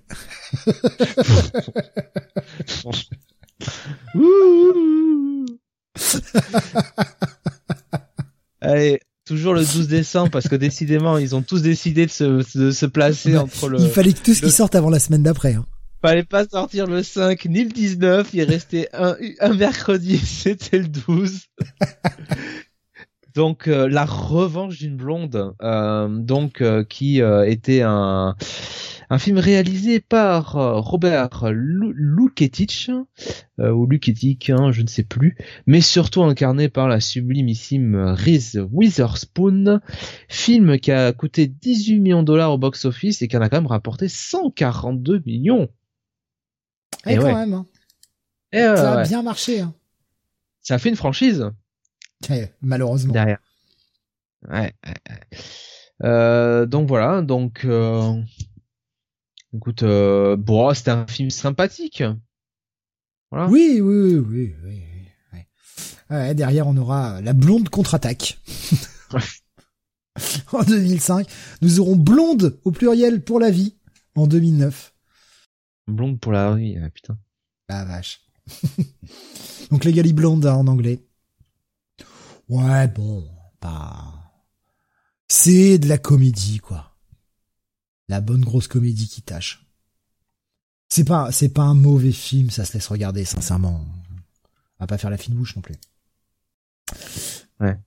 Euh, c'est donc ça, c'est donc ça, pardon, être comme ça, mais être passé à côté complet, nous dit Alex. oui, bah oui, non, mais là, bon, c'est pas le, le film le plus, euh, le plus connu. Bon, c'est pas, c'est pas un film honteux, hein. euh. Oui, c'est juste que bon, c'est pas notre truc, quoi. Oui, voilà. Et ça a été primé à plein de trucs, euh, plein de trucs pour teen, hein, des teen awards, des euh, des trucs pour euh, des MTV awards, des merdes, des merdes dans le genre. Quoi. Bon, les Kids Choice Awards aussi. Bref, nous en France, messieurs dames, nous faisions de la comédie à l'époque, nous aussi. Hein. Il y avait la revanche d'une blonde et le même jour, il y avait une autre comédie, une vraie comédie française, telle qu'on les aime une, une, vraie comédie. Les Rois Mages, donc euh, réalisé par euh, Bernard Campan et Didier Bourdon. On sent le, dédain dans la voix. ouais, ils auraient pu mettre Bernard Bourdon et Didier Campan, ça aurait été aussi bien. Euh, donc avec évidemment les inconnus euh, en vedette, hein. avec Virginie de Closade aussi, qui n'a pas fait beaucoup de rôles, mais qu'on retrouvera notamment parce qu'elle a été la comment dire la co-présentatrice des enfants de la télé avec euh, avec Arthur l'époque souvenez-vous un peu après ça. Et donc qu'est-ce que racontent les rois mages? Ben, c'est tout simplement Gaspard Melchior et Balthazar qui sont tombés dans une faille temporelle en voulant rejoindre l'étape de Jésus et ils se retrouvent en 2001 à Paris et, et donc ils essaient de retrouver Jésus. Non mais non non. Malheureusement le film est foiré le film est foiré. Ils ont voulu surfer sur le succès. Euh, les trois frères. Euh. Le pari. le pari, le pari déjà, il y avait pas, euh, il y avait pas Legitimus. Et là, ils ont voulu remettre le couvert avec Legitimus, mais ça a été un four. Enfin, c'est pas bon, quoi. Le film est nul. Il y a rien qui va. Les blagues tombent à plat. C'est lourd. Enfin, même à l'époque, c'était lourd. Ouais. Ouais, ouais. Non, mais c'est terrible parce que finalement, dites-vous que entre la télé des inconnus euh, et euh, les rois mages, il y a moins de temps qui est passé qu'entre les rois mages et maintenant, quoi. Et ouais. Donc comment des mecs aussi brillants que ceux qui ont fait des sketchs, donc je vous dis, euh, euh donc au début des années 90, comment ces mecs-là ont pu tout perdre en si peu de temps, quoi. Vous voyez ce que je veux dire? C'est ouais, non, c'est et pourtant, je veux dire, ils avaient, ils avaient du blé. Hein. Le film a coûté apparemment 11,7 millions d'euros, ramené à à peu près à, l'euro, quoi. Et ils ont eu 2 millions 300 000 entrées. C'est pas mauvais, mais ça rembourse pas le film. Euh, non, c'est c'est un mauvais film. Je voyais euh, Schizophile qui dit euh, un des plus mauvais films des inconnus avec l'extraterrestre. Bah, le truc c'est que l'extraterrestre n'était pas un film des inconnus, c'était juste un film de Campan et Bourdon. Légitimus, il a senti la merde et il s'est, il s'est, alors l'extraterrestre. Oh, faut le voir pour le croire. Oh putain, faut le voir pour le croire ce film. Les Rois Mages est un chef-d'œuvre à côté. Ah non non, Les Rois Mages c'est chef-d'œuvre à côté. Ouais. L'extraterrestre. Je pense que c'est le pari, hein, leur sombre meilleur, merde. Ouais, le, pari, est, leur meilleur, euh, meilleur film. Hein. Ah, en, en, bah c'est pas encore une fois c'est pas un film des inconnus quoi, c'est juste Bourdon et Campan. Ouais. Mais euh, si tu le comptes, on va dire si tu comptes dans les films des inconnus, pour moi c'est ce qu'ils ont fait de mieux quoi. Ah, je sais pas, les trois frères étaient pas mauvais quand même. Ouais. Mais enfin, tout ça pour dire que euh, les rois mages c'était une catastrophe industrielle, quoi. Ouais, non, mais l'histoire tenait pas déjà. Enfin. Oh là là, on va mettre les rois mages à notre époque. Putain, on a raté le coche des visiteurs. Bon, ben, on va le refaire, quoi. Tu vois, c'est tellement mauvais, parce que c'est vraiment mauvais que j'avais même pas percuté que c'était les, les visiteurs, quoi. Je sais pas, je ce côté décalage temporel pour faire de l'humour, euh, ouais, ouais. Ça peut marcher, mais euh, mais bon, là, Nico Chris qui nous partage l'affiche hein, de l'extraterrestre. Si vous avez envie de vomir, je vous en prie, regardez là. Euh, vous allez prendre un coup, hein, parce que non, non, c'est pas l'affiche qui est moche. Hein, tout le film est comme ça, malheureusement. D'un côté, on a des costumes foireux, de l'autre côté, on a des costumes qui puent le fric, avec un film qui pue le fric. Parce que là, c'était la grosse sortie, évidemment, en oh là là. décembre. Ouais. 19 ouais. décembre. 19 décembre. La communauté de l'anneau, le Seigneur des Anneaux, évidemment, la datation de Lord of the Ring, uh, The Fellowship of the Ring, réalisé par Peter Jackson. Euh, donc, euh, je le dis, hein, sorti le 19 décembre 2001 en France.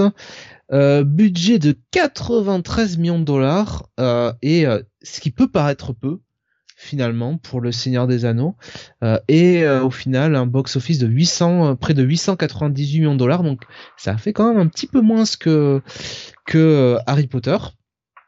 Après bon 898 millions de dollars pour 93 millions de budget, c'est quand même exceptionnel.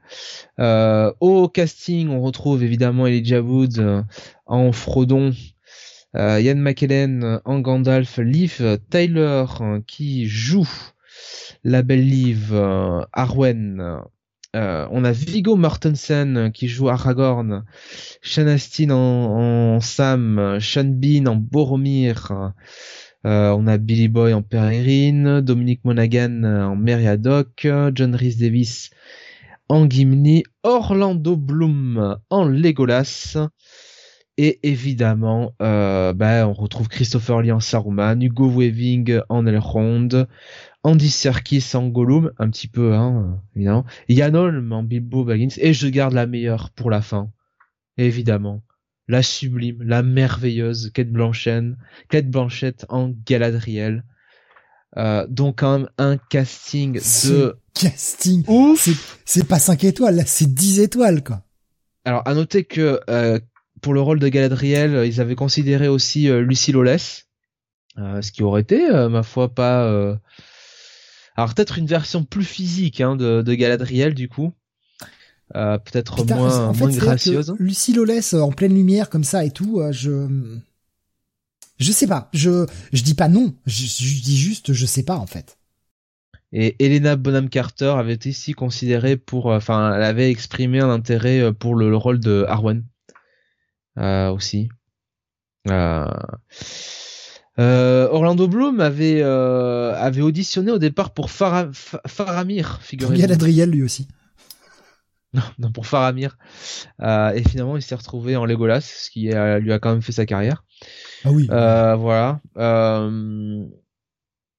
Alors, on, à, noter que pour le rôle de de, de Aragorn,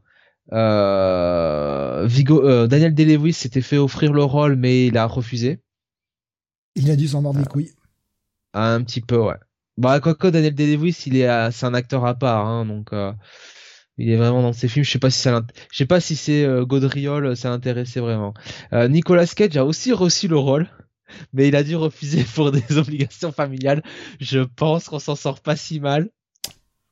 Putain, ça aurait été, euh... ça aurait pas été le même film. non, Vin Diesel a auditionné pour le rôle aussi, parce qu'il est fan du, du livre. Euh, c'est Stuart Thompson qui avait été euh, casté euh, euh, casté pour le pour le rôle. Euh, et, mais après il a dû il a dû être remplacé parce que Peter Jackson s'est rendu compte qu'il était toujours trop jeune.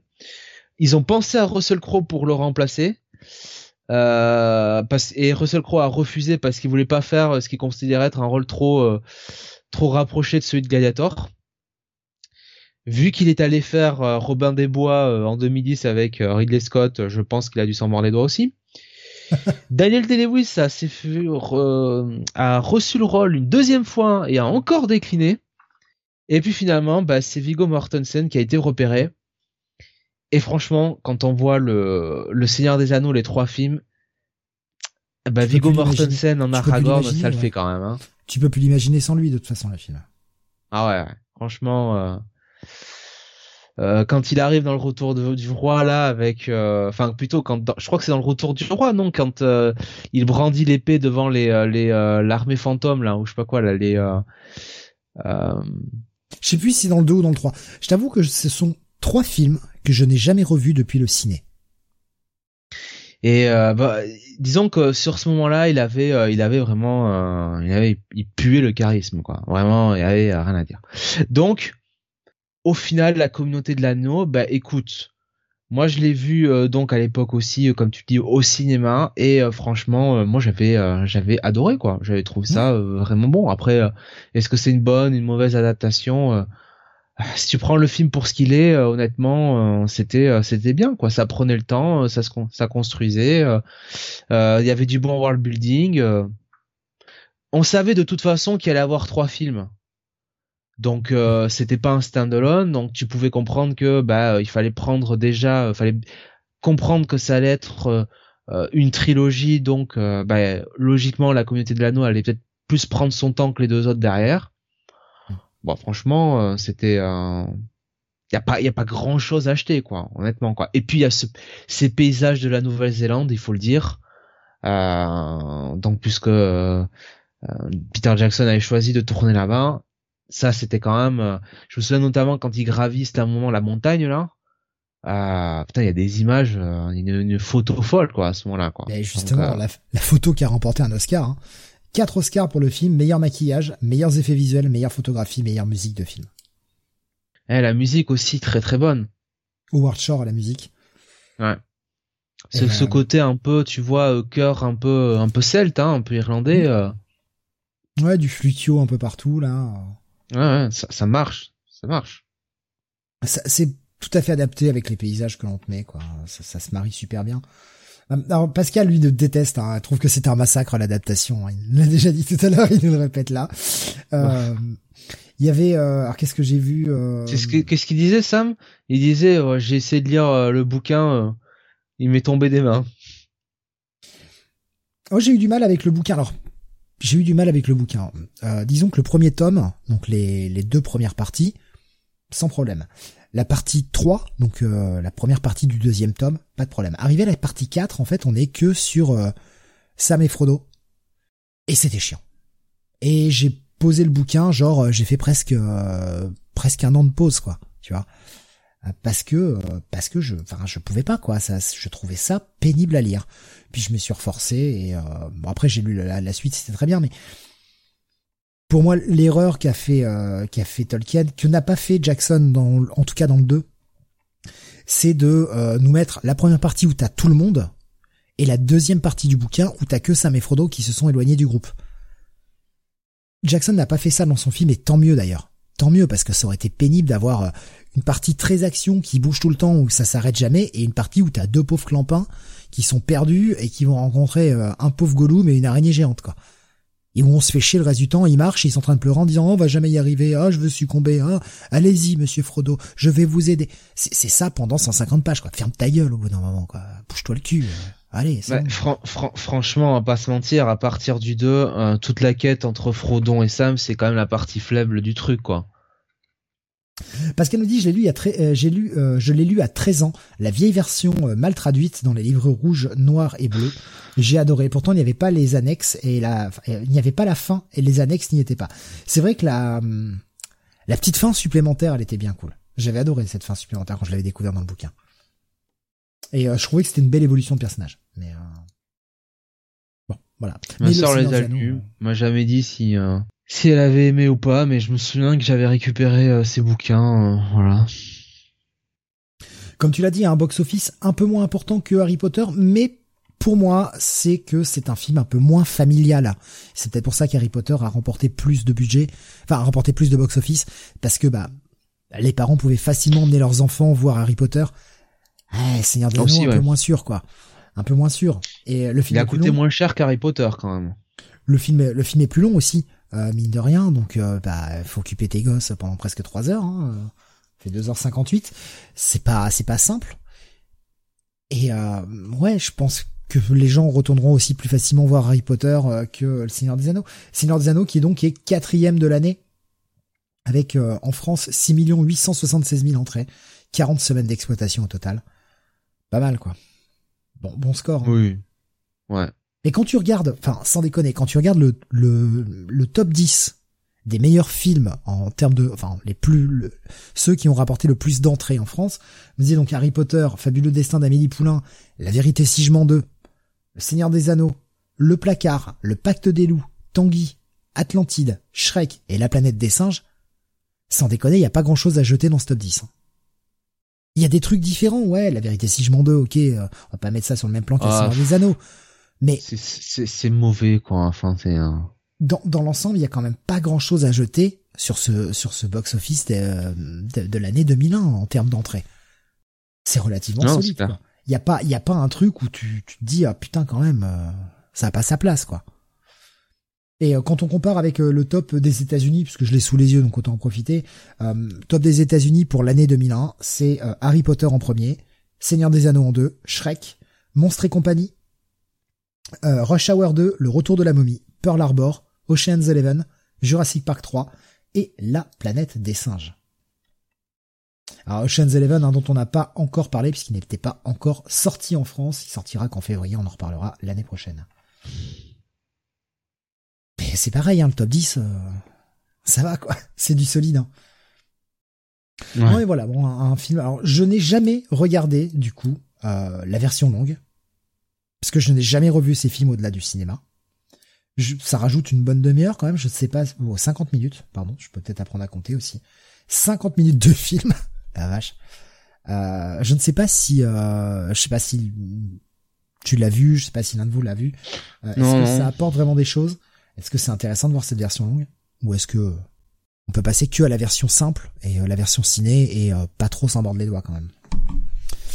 Euh, il y avait plus d'œil pour les deux tours, nous disait Alexin, qu'on a attendu un an et la sortie DVD en même temps. Ouais, ça, ça avait été très malin, marketing en parlant, de pouvoir sortir la, version DVD du de Seigneur des Anneaux, la communauté de l'anneau, hein, le premier volume, juste avant ou à peu près calé avec la sortie du deuxième. Comme ça, les gens bourrés pour acheter le, DVD pour se le remettre en tête, revoir le film et aller voir le 2 au ciné. Euh, la fin de Saruman dans le film, c'est ignoble, il n'avait pas lu le livre Jackson, nous dit, euh, nous dit Pascal. Qu'est-ce que j'ai vu euh, Les DVD étaient fous avec les DVD bonus de malade. Euh, c'est toujours aussi efficace, c'est ce que nous dit Alexin, c'est toujours aussi efficace. C'était un clochard, Saruman. Toujours aussi efficace, mon fils adore, nous dit Schizophile, alors que Harry Potter le gonfle. Voilà, je pense qu'on va pas, on va pas rester là-dessus. Enfin, ça, ça reste une des grosses sorties. C'est vrai que la, la fin d'année 2001 en termes de ciné, il y a quand même des gros poids lourds, hein. putain. Et puis Peter Jackson, je voyais tout à l'heure euh, ce que nous disait Schizophile fait, même si j'aimais déjà beaucoup le Peter Jackson de Heavenly Creatures, hein, qui était un petit peu avant, qui était un film plus intimiste, euh, soit de 96 ou 97, je crois, Heavenly Creatures, quelque chose comme ça. Ou peut-être 95. Euh, je me rappelle que j'avais énormément de crainte à la sortie de ce film, que j'avais, euh, qui était jugé, pardon, totalement inadaptable à l'époque. Effectivement. Et puis c'est vrai quand tu voyais d'où venait le mec, quoi, le mec Bad Taste, Brain Dead, et même Fantôme contre Fantôme, qui est un peu plus léger, et tu vois que le mec adapte la, le Seigneur des Anneaux, tu fais putain, c'est quand même casse-gueule, quoi. C'est casse-gueule. Ça. Ce qui va commencer à nous mettre des têtes partout, des gens qui se bouffent le cerveau, des tripailles. Disons que, disons qu'il a adapté au bon moment, parce que dix ans avant, euh, c'était infaisable. C'était vraiment, c'était vraiment impossible, je pense. Euh, ça aurait fait vraiment trop kitschouille. Et dix ans après, il y aurait eu de la CGI partout, ça aurait été dégueulasse, quoi. Euh... D'ailleurs, c'est ce qu'a été le Hobbit, hein, donc du reste, hein, donc. Euh... Que je n'ai toujours pas vu et que je sais pas si je verrai un jour. Oh, si on m'en parle par curiosité, mais euh, je, suis pas pressé. Je t'avoue que je suis pas pressé. Allez, on va continuer avec un four. Euh, je, le, je le précise surtout parce que c'est un four alors que ça avait le potentiel d'être pas si mal. Osmosis Jones. Est-ce que ça te parle, Jonathan? Alors, pas du tout. Même temps de te le dire. Euh, un film qui mélange prise de vue et euh, animation. C'est un film des frères Farelli, avec euh, notamment Chris Rock, avec Laurence Fishburne, William Shatner, qui fait une voix, Ron ah. Howard, Joel Silver, il y a Bill, il y a Bill Murray. Il y a Star Trek dedans. Ah, c'est étonnant. Il y a Bill Murray dedans aussi. Et ben, malheureusement, ça a été, ça n'a pas été très très bon. Hein. Un film qui a eu un budget de 75 millions de dollars et je suis en train de chercher le box office et je le retrouve plus. Ah, je 14. Ouais, voilà. Un four. un four. Euh, c'est dommage, ça aurait pu être, ça aurait pu être pas mal, mais bon, ça s'est, euh, ça s'est bien planté. On reste pas là-dessus plus longtemps. Euh, on termine avec la dernière semaine du mois de décembre. Alors, il y a un gros film. Ouais. Et il y a une grosse merde. Et cette grosse merde, je l'ai mise sciemment. Voilà. Parce que je suis comme ça? Tu l'assumeras. Euh, les autres, film réalisé par Alejandro Amenabar avec euh, bah, comme acteur euh, Nicole Kidman, euh, Fionnuala Flanagan, Christopher Eccleston et Alikana Mann notamment. donc donc c'est un film qui faisait 104 minutes et qui surtout a rapporté 210 millions de dollars au box-office pour euh, un, euh, un budget de 17 millions et euh, il y a quand même eu pas mal de, de références, notamment beaucoup de beaucoup de Goya Awards qui sont les l'équivalent des Césars en Espagne, hmm. et notamment bah, le Goya du meilleur film. Voilà, Ouais. donc les autres film, qui étaient qu'est-ce que Fantastico c'était les autres Fantastique Hein horreur, on va dire. Horreur, euh, enfin vite fait, des fois elle est classée en horreur. Moi je suis pas Ouais. d'accord. C'est pour moi c'est un film fantastique.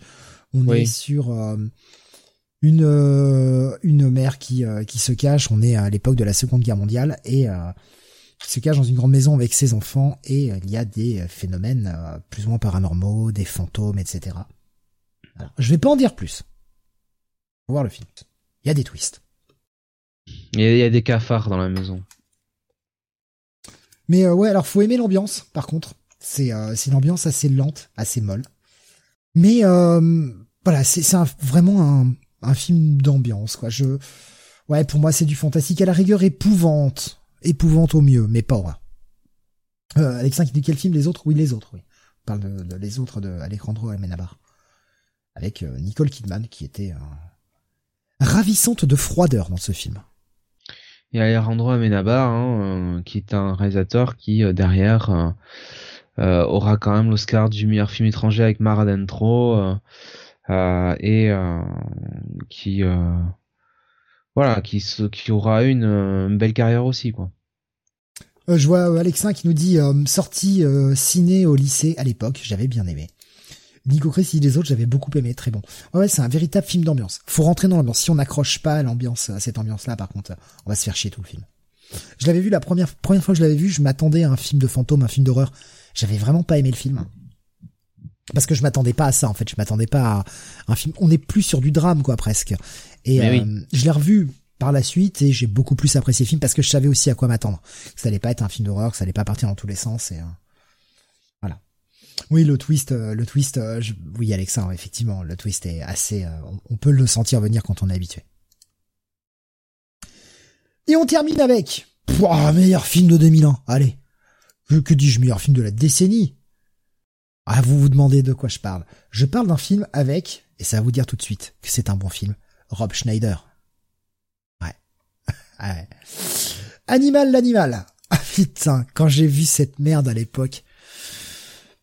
Je, alors je l'ai pas vu au ciné, hein, heureusement, j'ai vu ça en vidéo par la suite.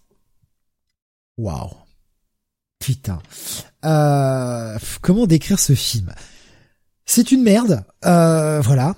C'est l'histoire d'un de Marvin. Moi je l'ai pas Marvin. vu. Hein. Ah ouais non, ah, tu manques quelque chose, Jonah. Faut voir ça. Ah faut voir ça.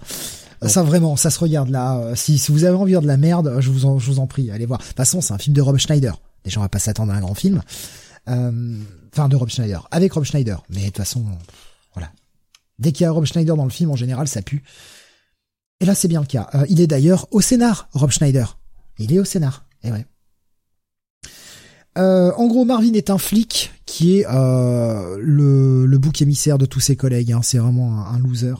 Et le mec va avoir un accident de bagnole et il va être sauvé par un espèce de, docteur savant fou qui va lui greffer des parties d'animaux. Enfin, des organes d'animaux. Et le mec va commencer à devenir euh, plus ou moins animal.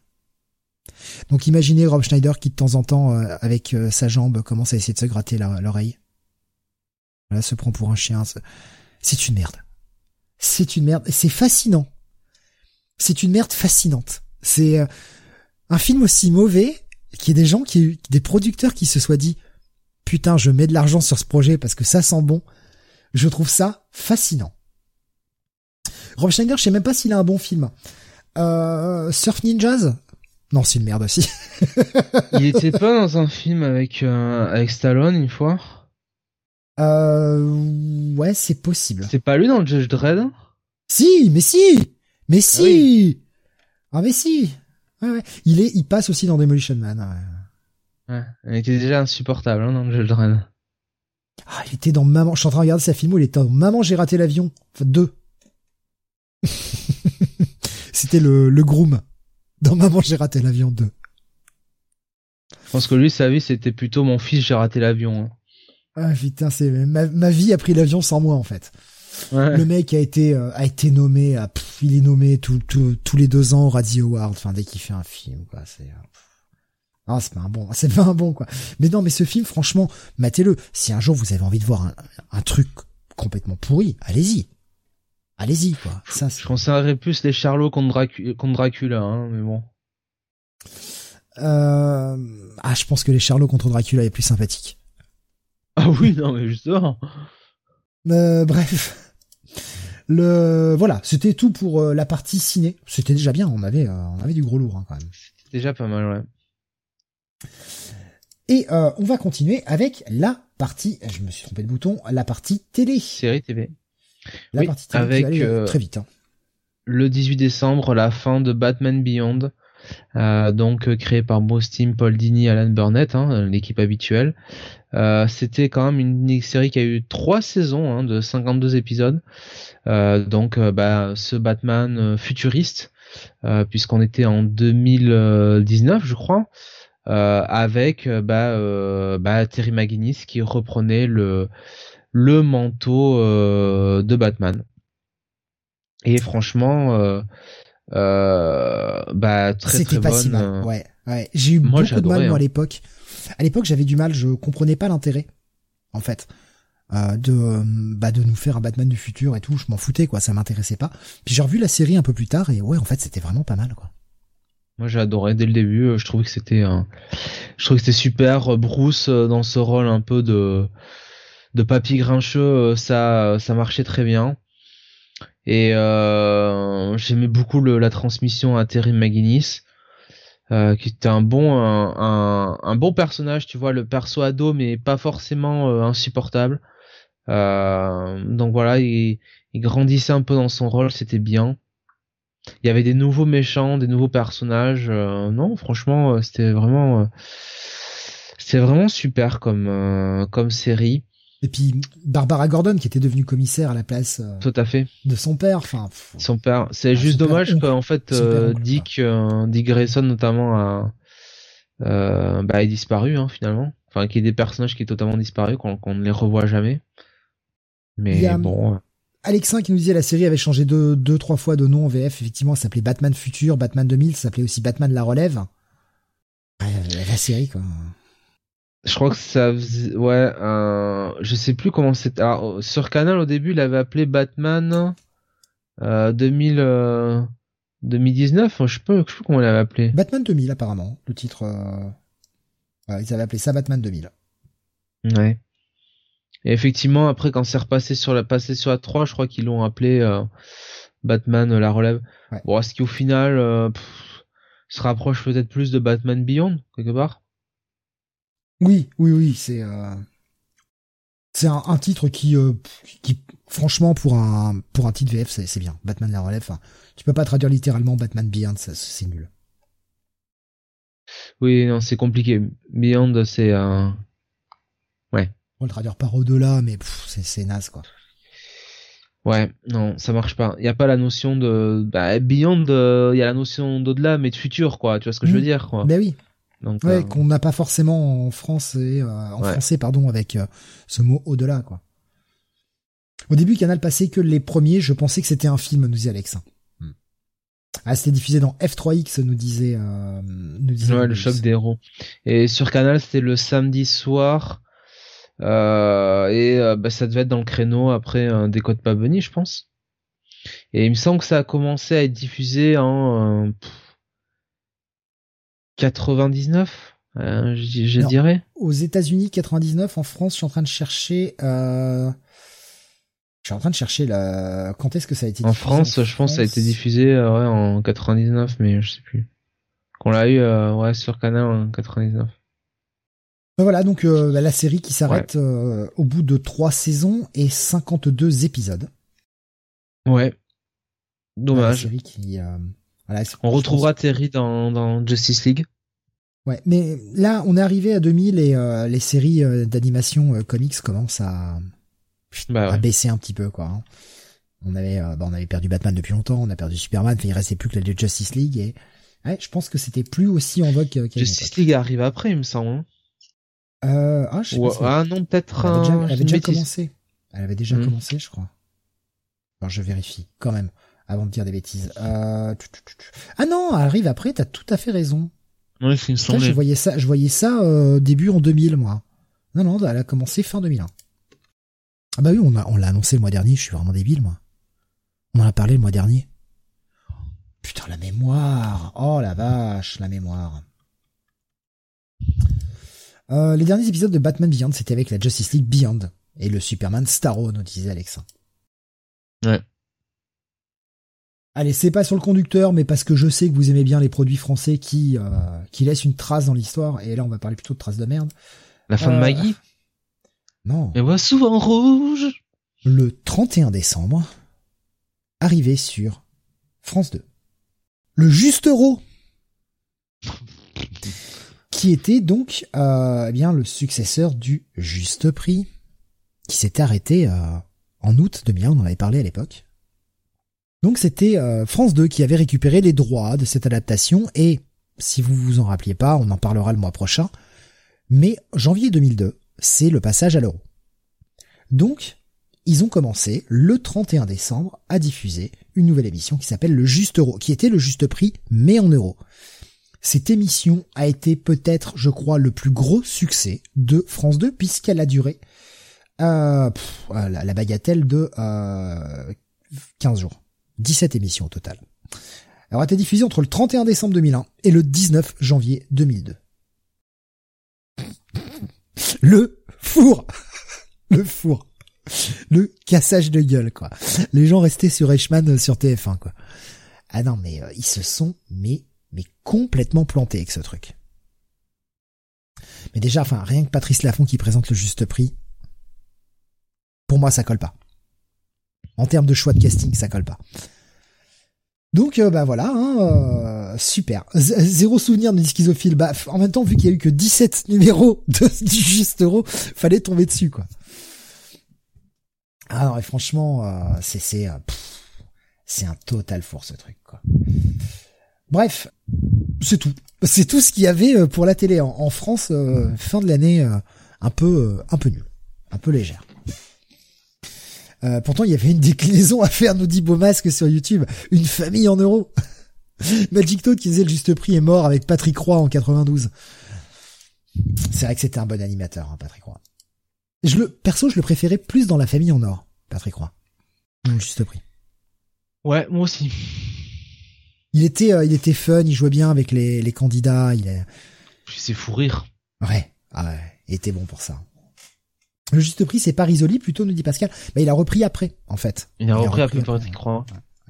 Voilà pour euh, bah, la partie télé. Et on va passer à la partie jeux vidéo. Ouh là là, la partie jeux vidéo.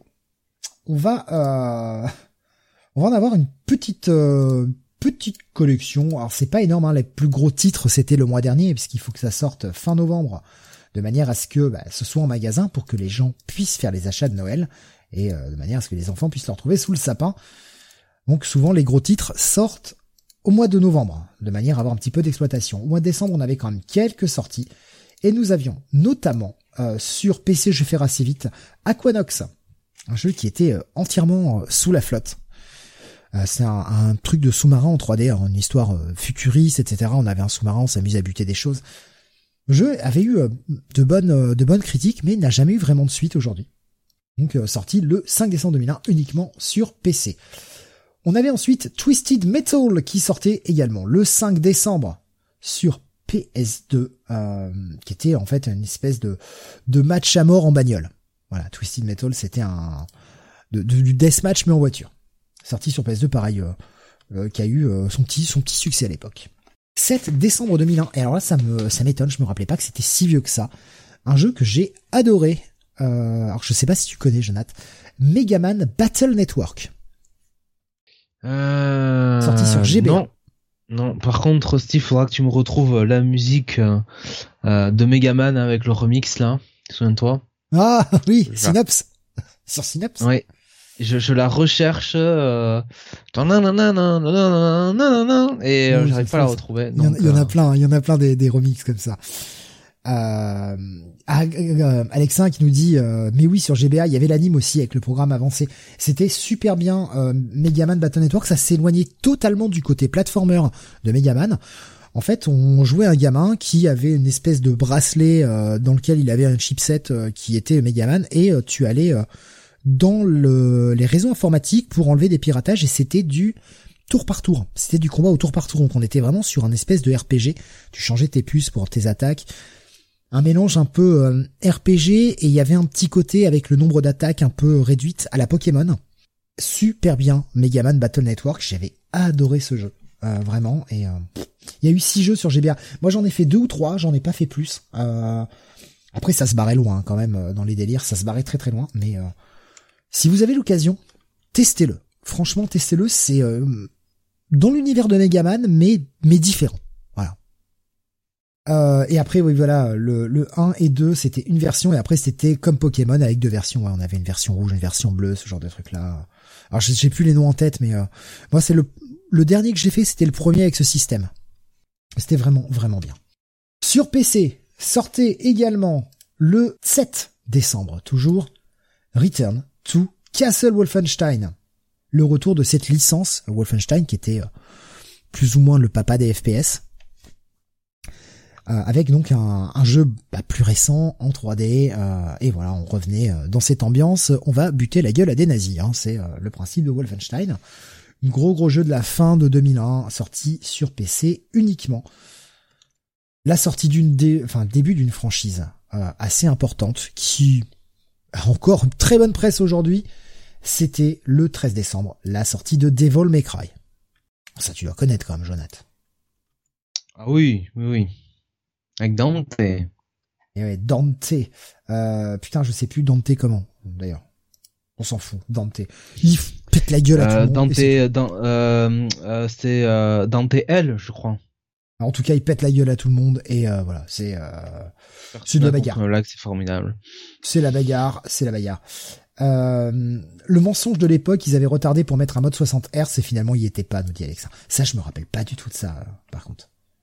Ouais, Devil May Cry, qui, euh, il y a eu le cinquième opus qui est sorti il y a quelques années maintenant. Et il y a eu, je crois, un remake HD sorti il y a pas si longtemps que ça. Je crois avoir lu. Anthony Tony Redgrave. Je... Putain, ce nom. et euh, je crois que euh, il bosse sur un futur, si j'ai, je me rappelle ce que j'ai lu, à moins que ça ait été abandonné entre temps. Voilà.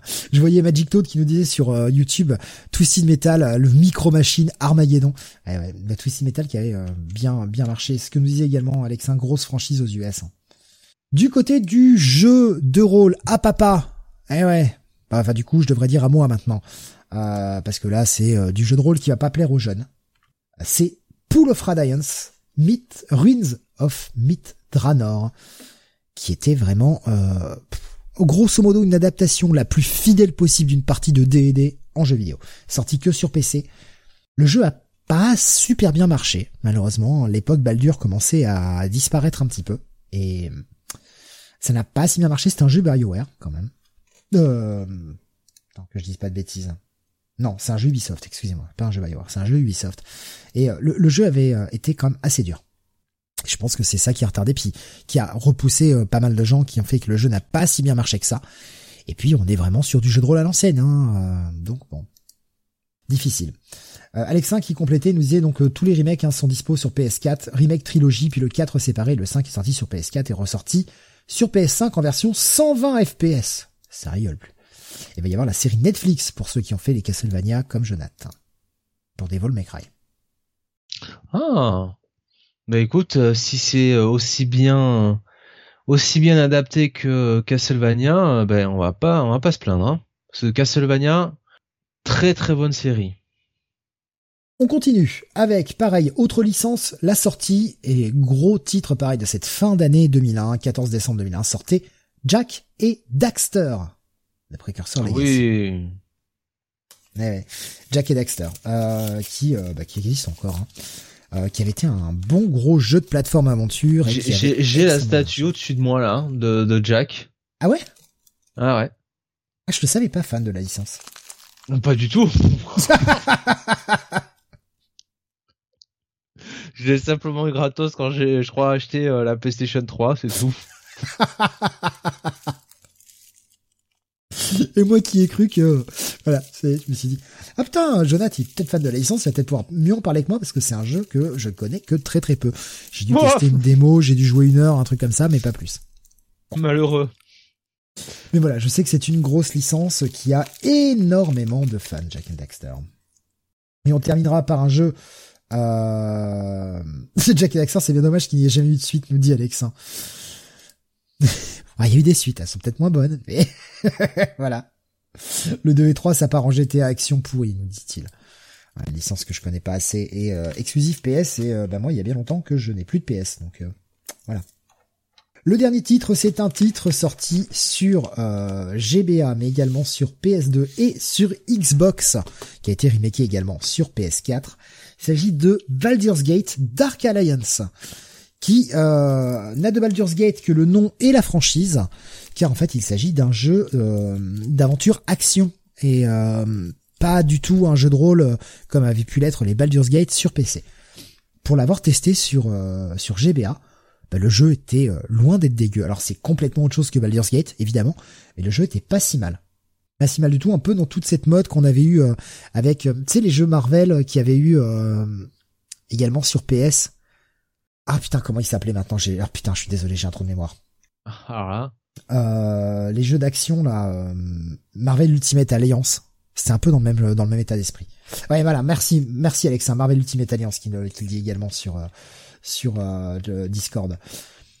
C'était un peu dans, dans cette mouvance-là. Et franchement, euh, Dark Alliance de Baldur's Gate, enfin Baldur's Gate Dark Alliance, on va dire comme ça, se fait plutôt pas mal. Franchement, le le jeu est pas dégueu. Pas ouf. Ça vaut pas Baldur's Gate PC. C'est un autre style de jeu. Donc vous attendez pas la même chose si jamais d'aventure vous tentiez bah, d'y jouer aujourd'hui. C'est très facile. Hein moyen très facile de jouer aujourd'hui. Voilà pour les sorties chez nous, en France. Je le cite quand même parce que euh, ça n'arrivera que plus tard en Europe. Mais au Japon, le 14 décembre, ils avaient le droit à la sortie, pareil, d'une licence qui, oh, va juste faire un tout petit peu parler d'elle, le début d'Animal Crossing. Toute petite licence, hein, euh, très très peu connue. Ça a 20 ans, Animal Crossing. Ça m'a, ça m'a mis une claque. Ça m'a mis une putain de claque. Je pensais pas que ça avait 20 piges ce truc. Voilà, premier Animal Crossing sorti au Japon le 14 décembre. Et pour conclure la partie jeu vidéo, on va faire un petit retour sur l'année, titre par titre. Non, je déconne. Euh, oh juste l'émission interminable. L'année 2001, quand même, c'est l'année où on a vu pas mal de machines arriver. Alors en France, nous on pue la, on pue de la gueule. Je sais pas, euh, je sais pas pourquoi. Nous on a le droit à rien en 2001. Par contre, au Japon et aux États-Unis, ils ont eu pas mal de trucs. Au Japon, on a eu la GBA qui sortait. Euh, on l'a eu en France aussi sur la fin d'année, mais voilà. Il y avait la GBA qui sortait au Japon en 2001. Au Japon, on avait également et aussi en fin d'année euh, aux États-Unis la GameCube qui sortait en 2001. Et aux États-Unis, fin 2001, sortait la première Xbox. Sacrée année, hein, en termes de machine. On avait aussi bien sûr la, fin de l'arrêt euh, de, de, production de la Dreamcast. C'était une sacrée année, quand même. Voilà, pour avoir fait le petit tour de la partie jeux vidéo. Euh, on est déjà quasiment à deux heures d'émission, bordel. Je, je sais, j'ai pas l'impression qu'on a commencé il y a une heure. Je, le temps file, le temps file. C'est le temps qui court. Et c'est le temps qui court. je te chauffe pour le, court. le top 50. Qui nous rend sérieux. Alors on passe à la partie sport du coup. Et eh oui. En ce mois de décembre 2001 avec tout simplement la victoire de l'équipe de France dans la 90e édition de la Coupe Davis. Et donc la finale s'est jouée du 30 novembre au 2 décembre. Elle a opposé la France à l'Australie et l'équipe de France est quand même allée gagner à Melbourne, figurez-vous. Euh, trois victoires à deux, donc ça a été quand même très très dur hein, euh, sur la fin. Euh, et avec notamment la victoire dans le simple final de Nicolas Scudé sur Wayne Arthurs. en, donc 7-6, 6-7, 6-3, 6-3. Je crois que la finale était, j'en suis même sûr, sur gazon. Et, et franchement, c'était une performance bah, exceptionnelle de, des Français d'avoir gagné comme ça en Australie les Australiens qui étaient quand même emmenés par euh, Patrick Rafter, hein, Pat, comme euh, comme il était surnommé aussi hein, par par les amis. Euh, Pat Rafter qui était quand même un ancien numéro 1 mondial, hein, tout simplement, un grand grand joueur. Et et donc voilà, il y avait lui, il y avait Wayne Arthur, ça avait quand même Leighton Witt surtout.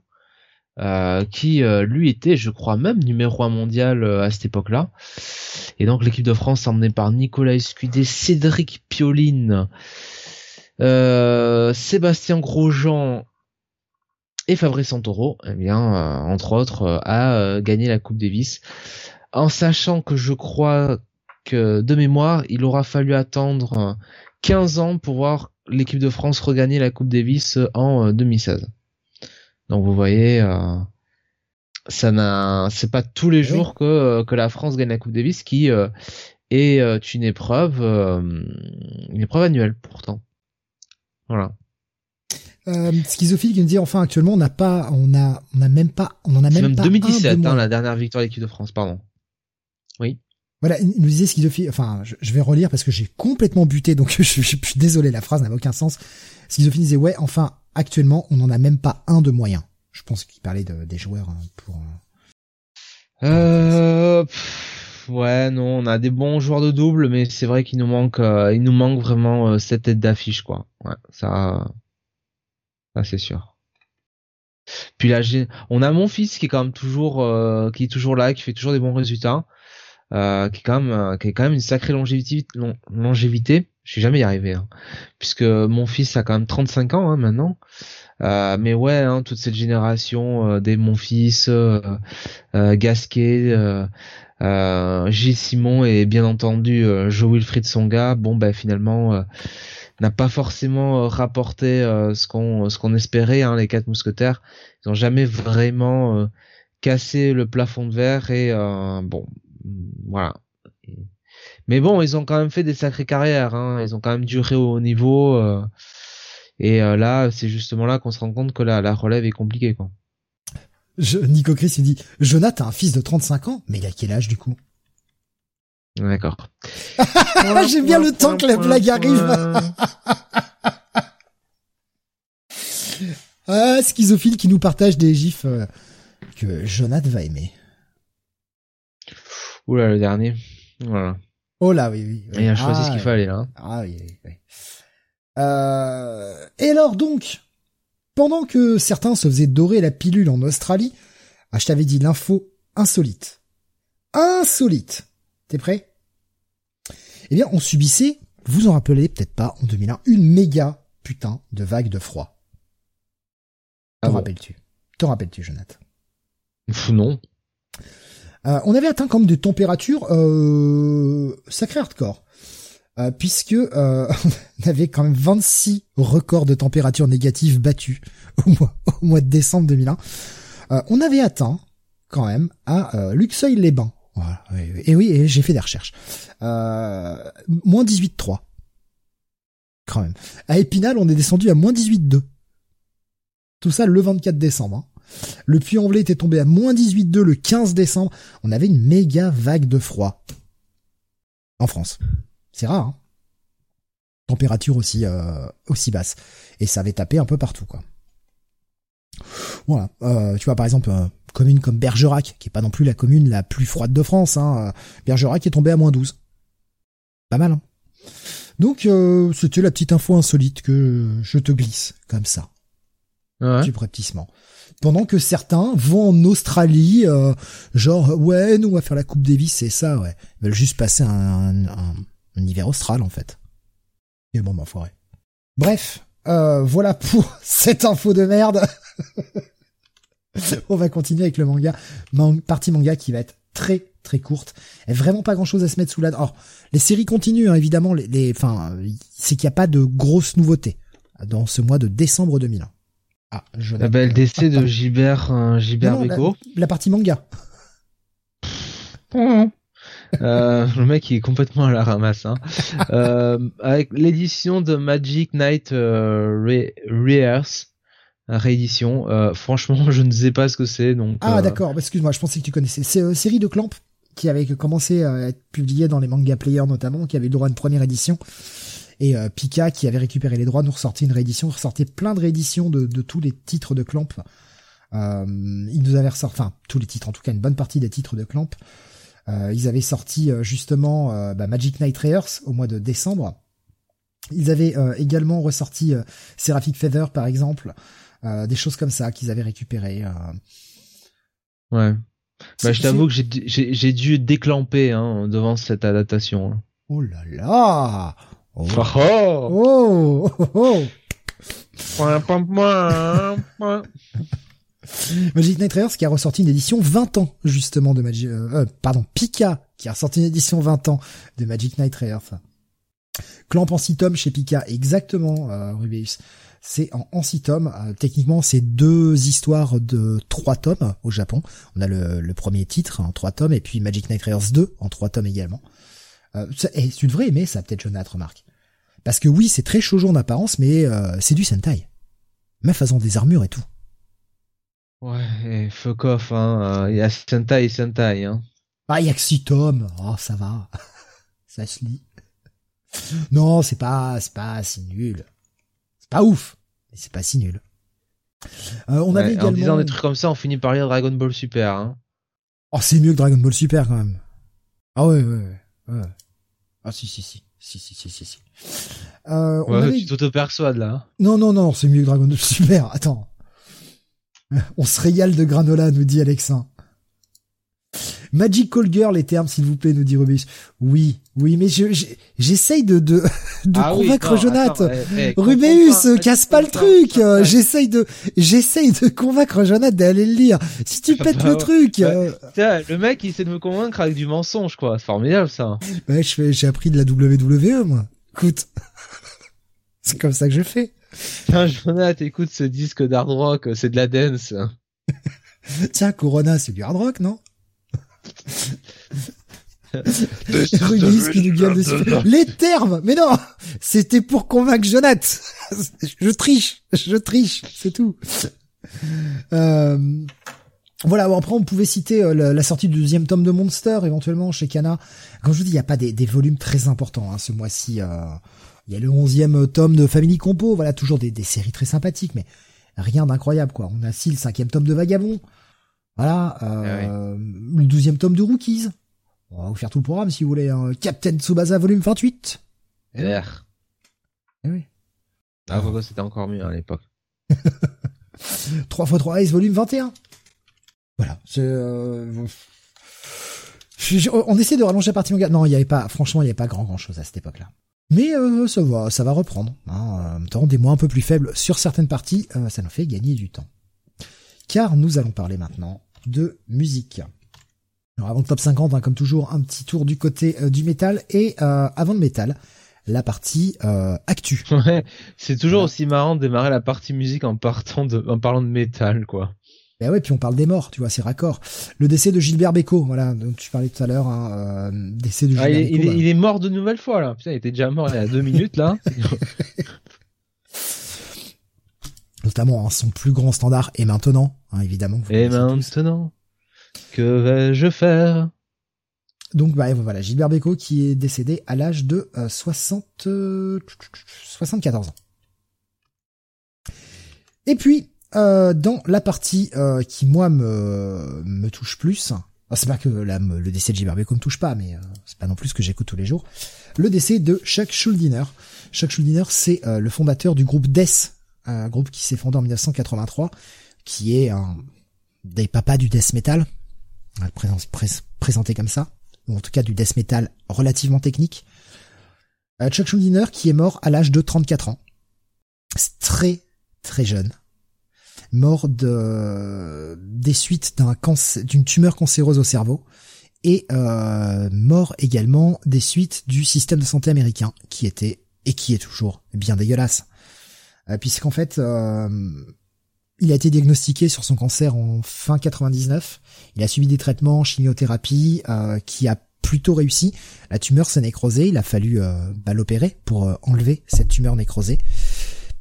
Opération qui aura coûté plus de 70 000 dollars. Et bah, ni lui ni sa famille n'avaient les fonds. Beaucoup d'artistes se sont mobilisés pour bah, faire des concerts caritatifs pour essayer de lever des fonds afin de payer euh, une partie des frais médicaux. Et je sais plus si c'est 70 000 ou 700 000, j'ai un gros doute maintenant. Euh, enfin bon, en tout cas c'était très cher. Et quand le cancer est revenu, il fallait l'opérer impérativement et on lui a refusé l'opération parce qu'il n'avait pas l'argent. Son système euh, interne bah, n'avait plus de défense immunitaire. Le mec a chopé une pneumonie, il en est mort. Il avait 34 ans. Voilà. Le mec avait un talent incroyable, un talent de composition fou, fou, franchement. Euh, si vous écoutez du death technique aujourd'hui, vous vous entendez du death en fait. Au niveau de la voix, c'est assez spécial, mais au niveau de la de l'intensité musicale, il y avait une, créativité chez ce mec qui était complètement dingue. Donc voilà, donc bah, évidemment le groupe euh, a disband hein, derrière. Euh, Death n'est jamais revenu puisque c'est lui le fondateur du groupe et euh, bah, par respect tous les autres musiciens n'ont jamais remonté le groupe. Il y a eu pas mal de il y a vraiment beaucoup de gens qui ont essayé de se mobiliser, beaucoup de très gros stars qui se sont mobilisés pour essayer de faire des concerts caritatifs, mais malheureusement, bah, ça n'a pas suffi. Voilà, on commence bien. La partie métal, c'est toujours euh, très joyeux, le métal, comme vous vous en rendez compte. Euh, au niveau des sorties, euh, eh bien, on peut euh, parler le 3 décembre de la sortie du dixième album de Quiet Riot. Quiet Riot, qui est un groupe de heavy, ouais, du heavy. Voilà, on va le placer. Ils ont une petite tendance glam à une époque, mais on est on est sur du heavy. Le l'album pardon s'appelle Guilty Pleasures. Voilà, dixième album de Quiet Riot. Euh, continuons avec le premier album de Wolverine. Rien à voir avec le comics évidemment. C'est un groupe de métal progressif suédois. Euh, dont le premier album, ils avaient sorti un EP euh, l'année précédente et ils ont sorti un premier album qui s'appelle qui s'appelle Window Purpose, sorti donc en 2001.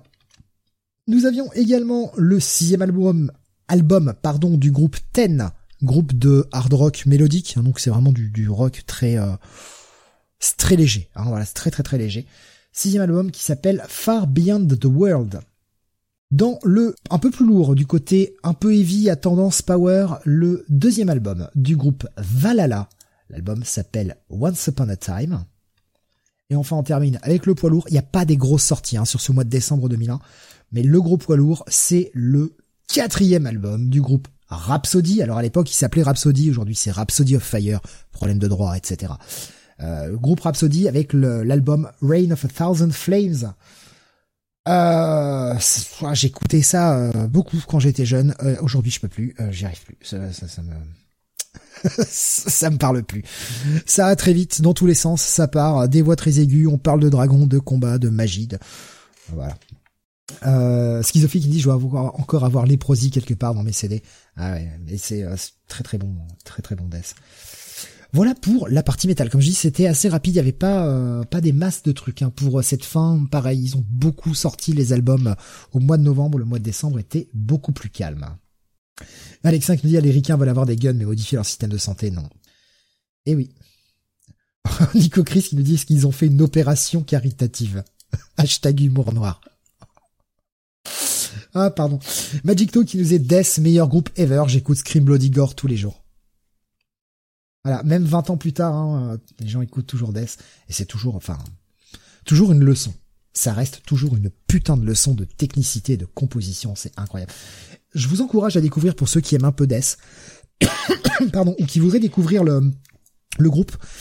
Il y a une chaîne YouTube, je suis désolé, j'ai complètement oublié le nom. Il y a, y a un mec sur euh, sur YouTube qui est assez fan euh, de Death et d'ailleurs en plus il y a une ressemblance. Ce mec a une ressemblance physique avec Chuck Schuldiner qui est juste incroyable. Et le mec s'amuse à, à, à, faire des covers, etc. Mais il s'amuse aussi à prendre des riffs de Death et à les jouer sans sature. Allez écouter ce que ça donne, vous allez être bluffé. C'est juste incroyable ce que ça donne, même sans la saturation. Bah bref, voilà. N'hésitez pas, soyez curieux et écoutez un petit peu. Euh, vous allez voir que c'est euh, loin d'être aussi euh, aussi crade que ce qu'on pourrait croire. C'est bien plus technique et bien plus réfléchi que ce qu'on pourrait ce qu'on pourrait penser de prime abord. Et Jonath, c'est ta partie. Jonath, c'est le moment où tu nous régales. Tu nous fais replonger dans la boîte à souvenirs à caca. Oh, quel, quel dommage que Sam ne soit pas là avec nous. Nous allons évidemment parler du top 50, du top single en ce, cette semaine du 13 décembre 2001. Va peut-être falloir que je rien à foutre hein, du de, des droits d'auteur, etc. Mais je vais peut-être faire le petit jingle, l'ancien générique du top 50, hein, pour cette fin d'émission. Ce serait pas mal ça. je pensais que t'allais dire, je vais mettre un extrait de chaque titre que tu dis. Alors, juste droit au, bah pauvre, en fait, pauvre jingle. Ce serait con parce que le problème c'est que du coup je saurais à l'avance et je pourrais pas jouer. Tu vois, ce serait débile. Allez, numéro 1. Numéro 1, bah c'est eux. Hein, il fallait bien qu'ils arrivent à un moment ou à un autre. Euh, Euh, C'était l'émission qui avait euh, démarré euh, de toute façon en 2001. Ah, les Lofters. un les Lofters. Mais, mais non, Ah non. Ah, les. Popstars. L5. mais non, l'autre. Star Academy. Star Academy, Steve, Ah, Taulier. putain. On va y arriver. On va y arriver au bout d'un moment. avec euh, la musique. Oh, la musique. Ah Et oui, la nous on musique. chante la musique. Oui, la musique, je le sais, sera la clé. Bon, ouais, je m'arrête là. Hein numéro 2, numéro 2, eh bien, voilà, nous étions sur l'autre émission, mon cher Steve. Alors, bah, du coup, Popstar. Voilà, et avec quoi? Bah, les L5. Les L5, avec Ouais. toutes les femmes de ta vie. Gna, gna, gna. Je vois Alexin euh, et, euh, et Nico Chris hein, qui nous rappellent Quadricolore, hein, les quatre couleurs primaires, évidemment. Merci Bruno Vandelli. Non, mais ce qui est génial, c'est tout le passage avec un, avec Valérie Zetoun. Ils jouent ping-pong comme ça, tu sais. Tu sais, mais vraiment comme des pros, quoi. Puis tout d'un coup, le mec s'arrête, il fait, oh putain, j'ai une idée incroyable au nom du groupe.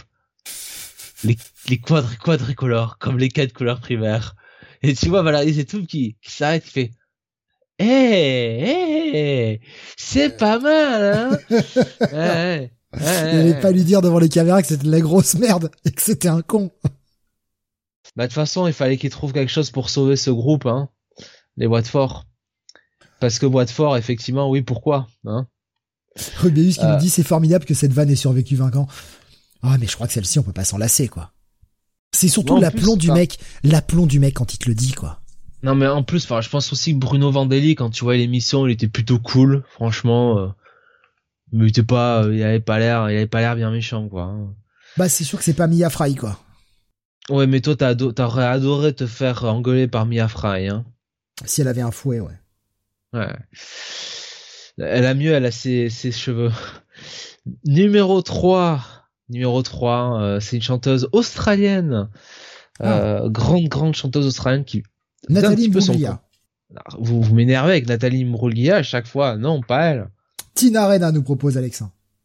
Kylie Minogue nous propose Nico Chris. Ah, mais voilà, quand même. J'oublie toujours que Kylie Minogue est australienne. Oui. J'arrive, je, je la vois américaine, j'arrive pas à me souvenir qu'elle est australienne. C'est fou ça. Avec Can't, can't Get Out My Head. Can't Ah, putain, ouais, ça avait marché. My Head. Na, na. Elle est née à Melbourne, hein, mon cher Steve. Hein. 1m52. non, bah, je vais pas faire de vanne, c'est trop facile. C'est trop facile. Ah non, elle est vraiment petite.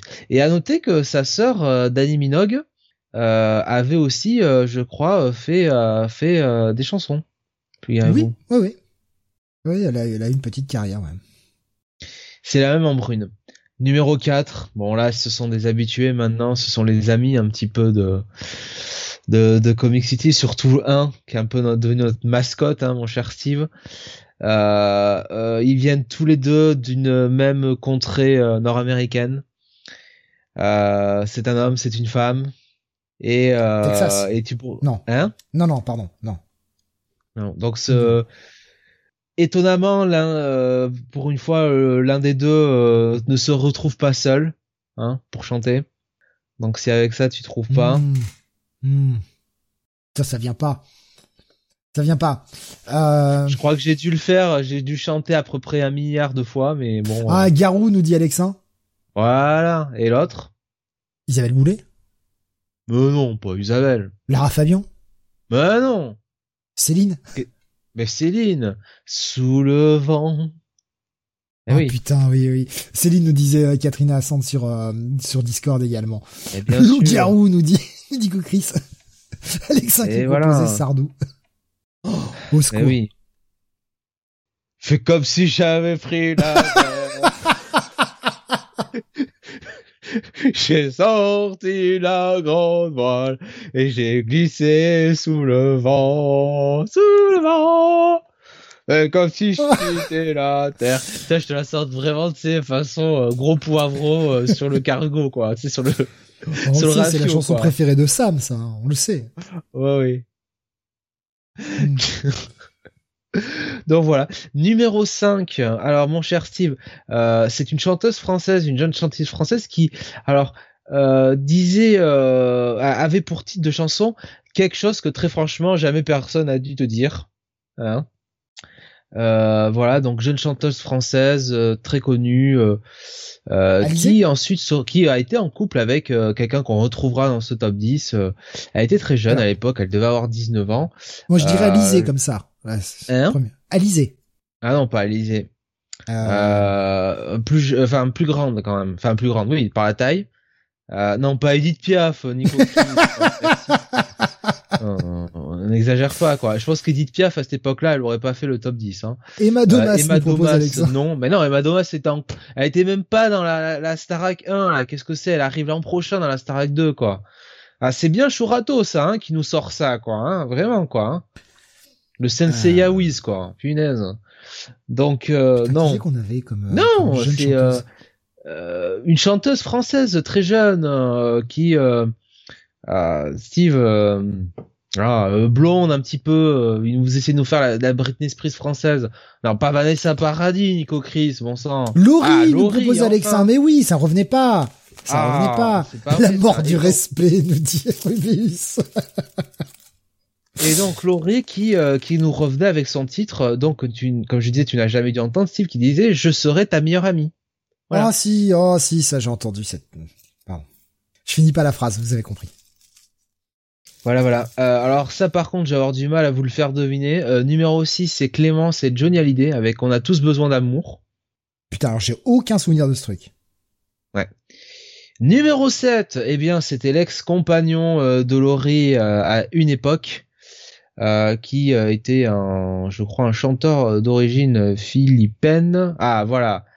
Voilà, ils ont compris maintenant, c'est Billy Crawford, en effet. avec qui? Check me. oh, ça c'était chiant, putain. Oh, c'était génial. Si me tu dansais là-dessus, allez, arrête. Euh. Mais oui, mais oui, oui, oui, oui, à chaque fois. Tu les emballais toutes. Oui. Alors, numéro 8, euh, ah, ça c'est pour toi Steve, c'est un oh, duo. euh, alors, l'une des deux chanteuses alors euh, est une grande chanteuse française ou québécoise, on ne sait pas trop, moi je considère qu'elle est française. Faites pas chier. Mylène Farmer. Hein? Mylène Farmer. Bien, voilà. Et l'autre, c'est bah, un chanteur qui était sur la bande originale de Batman Forever, figure-toi. Seal. Eh oui. Donc Mylène Farmer et Seal avec les mots. Alors, qu'est-ce qu'on a je encore Je me rappelle pas de ce truc-là. Ça, pareil, aucun souvenir de ce morceau. Je crois qu'ils chantaient, ils étaient sur un espèce de radeau de la Méduse. Dans le clip. Ouais, ça, ça me... Ça me dit rien du tout.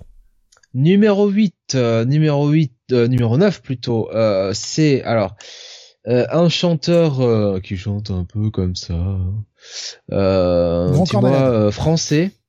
À une époque, alors je, vais avoir du mal à vous faire deviner la, fille qui chante avec lui, mais c'est un duo. il nous revenait avec le titre, je vais dire, j'ai tout oublié. Et, euh, euh, donc le chanteur, euh, bon, euh, c'est quelqu'un qui, euh, oula, alors je vois que Nico Chris dit quand même Villain Farmer, bon, tout de même. Non. Eh, ah non non non, même encore aujourd'hui, tous les jours, il y a pas de problème. Patrimoine français, s'il te ah, plaît. Marc Lavoine, bravo Catherine Sand, Catherine Sand, effectivement, je vais y arriver moi. Marc Lavoine, effectivement. Ah avec la vieille là? Non, pas la vieille. Oh, euh, Christina Morocco, elle avait 30 ans à l'époque, 29 ans. Ça ah non, oui, je pensais, je pensais à une autre. Euh, ah ouais, c'était pourri ça. Oh non, c'était pas bien. A les yeux, revolver. Ah non, ça c'était avant. Ce titre avec l'autre là.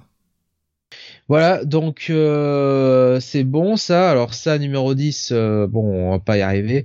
Bon, numéro 11, ah, je le fais vraiment parce que c'est vous. Euh, c'est, souvenez-vous, cette musique enfantine euh, cette musique enfantine qui euh, sortait d'une musique d'une euh, d'une émission sur Canal J qui s'appelait Yapi Yap. Oula. Ouais ouais ouais. Et c'est un peu une musique parodique. Hein, alors avec, vous avez pas trouvé Non, pas mange-moi. alors voilà, musique un peu parodique euh, dans euh, un dans une émission de jeunesse sur euh, sur Canal J. L'un des présentateurs, bon, enfin faisait un sketch si tu veux en si je dis en quoi, vous allez trouver en bébé quoi. Alors tant pis je le dis. Et et il chantait son truc. Bon, ça vient pas visiblement. Qu'est-ce que c'est je, je, j'ai jamais entendu parler de ce truc, je crois pas. Ben, c'est bébé Charlie avec euh, qui qui a du caca caca collé au cucu, collé au cucu, oh là là. Qui a du caca caca. Et c'est combien cette merde du top? Collé au cucu jusqu'au kiki. Euh, onzième et ça perd une place. Voilà. Mais putain, mais les gens achetaient déjà de la merde à l'époque, c'est pas possible quoi. Onzième, cette, cette daube. On va quand même relever le niveau. C'était son premier grand tube, une artiste, une artiste de R&B, R&B, pardon, internationale, grande joueuse de pianiste et euh, quand même euh, plutôt euh, plutôt belle fille. Hein. Pas se mentir. Non, pas Alia. Alicia Keys. Oui, parce qu'Alia, je pense que malheureusement, non, Alia, elle était non, morte, Alia, hein, elle était, oui, elle était morte, oui. Oui. La pauvre. La Malheureux, pauvre. mais Alicia Keys, effectivement, avec Ah, cinq son avait premier ouais. tube. En effet. Euh, numéro, euh, est-ce que je le fais ou pas? Euh, Est-ce que je le fais? Numéro 13, allez quand même. Euh, c'est bah, c'est une habituée du top maintenant depuis euh, depuis deux ans. Euh, c'est la version, euh, bah c'est la Laurie du riche quoi, en fait, tout simplement. Bah Britney Spears. Ben voilà, avec euh, I'm a slave for you. Ouais, elle a commencé à déraper un peu là, ça y est. Là, c'est là où ça a commencé à. euh, Déjà, euh, déjà, dans, avec Oops, I did it again. Bon, là. euh, Ok. Alexin qui nous dit euh, son tournant euh, péripépéticienne, j'y vais mollo. Comme si ça m'arrêtait d'habitude. Son tournant pute, voilà, il nous dit. Euh, ouais, ça a commencé, ouais, a commencé à vouloir s'émanciper de, de cette, euh, cette image de jeune fille euh, sage. Pas encore le crâne Alors. rasé, nous disait Schizophile, non, pas encore. C'est après. Alors, putain, ça, ça, vous avez trouvé, je pense. Euh, 18. 18, c'était une star, enfin une star. C'était la star du loft, hein, on va le dire comme ça. hein. Et elle faisait son premier, elle sortait son premier single. Ben ouais. Loana Ils ont dit, ben ouais. Avec Putain. Comme je t'aime, 18ème, entrée directement dans le top 50. Oh, les gens achetaient vraiment n'importe quoi. Ouais, les mecs ils étaient fous, hein. Putain, il y a 20 ans, ça a Euh. pas changé aujourd'hui, hein. les gens achètent vraiment n'importe quoi. Pff, ils achètent même des CD de, de death metal, alors, dis donc. Numéro 20. Oh là là, il y a un doigt qui est en l'air, devine lequel. le pouce.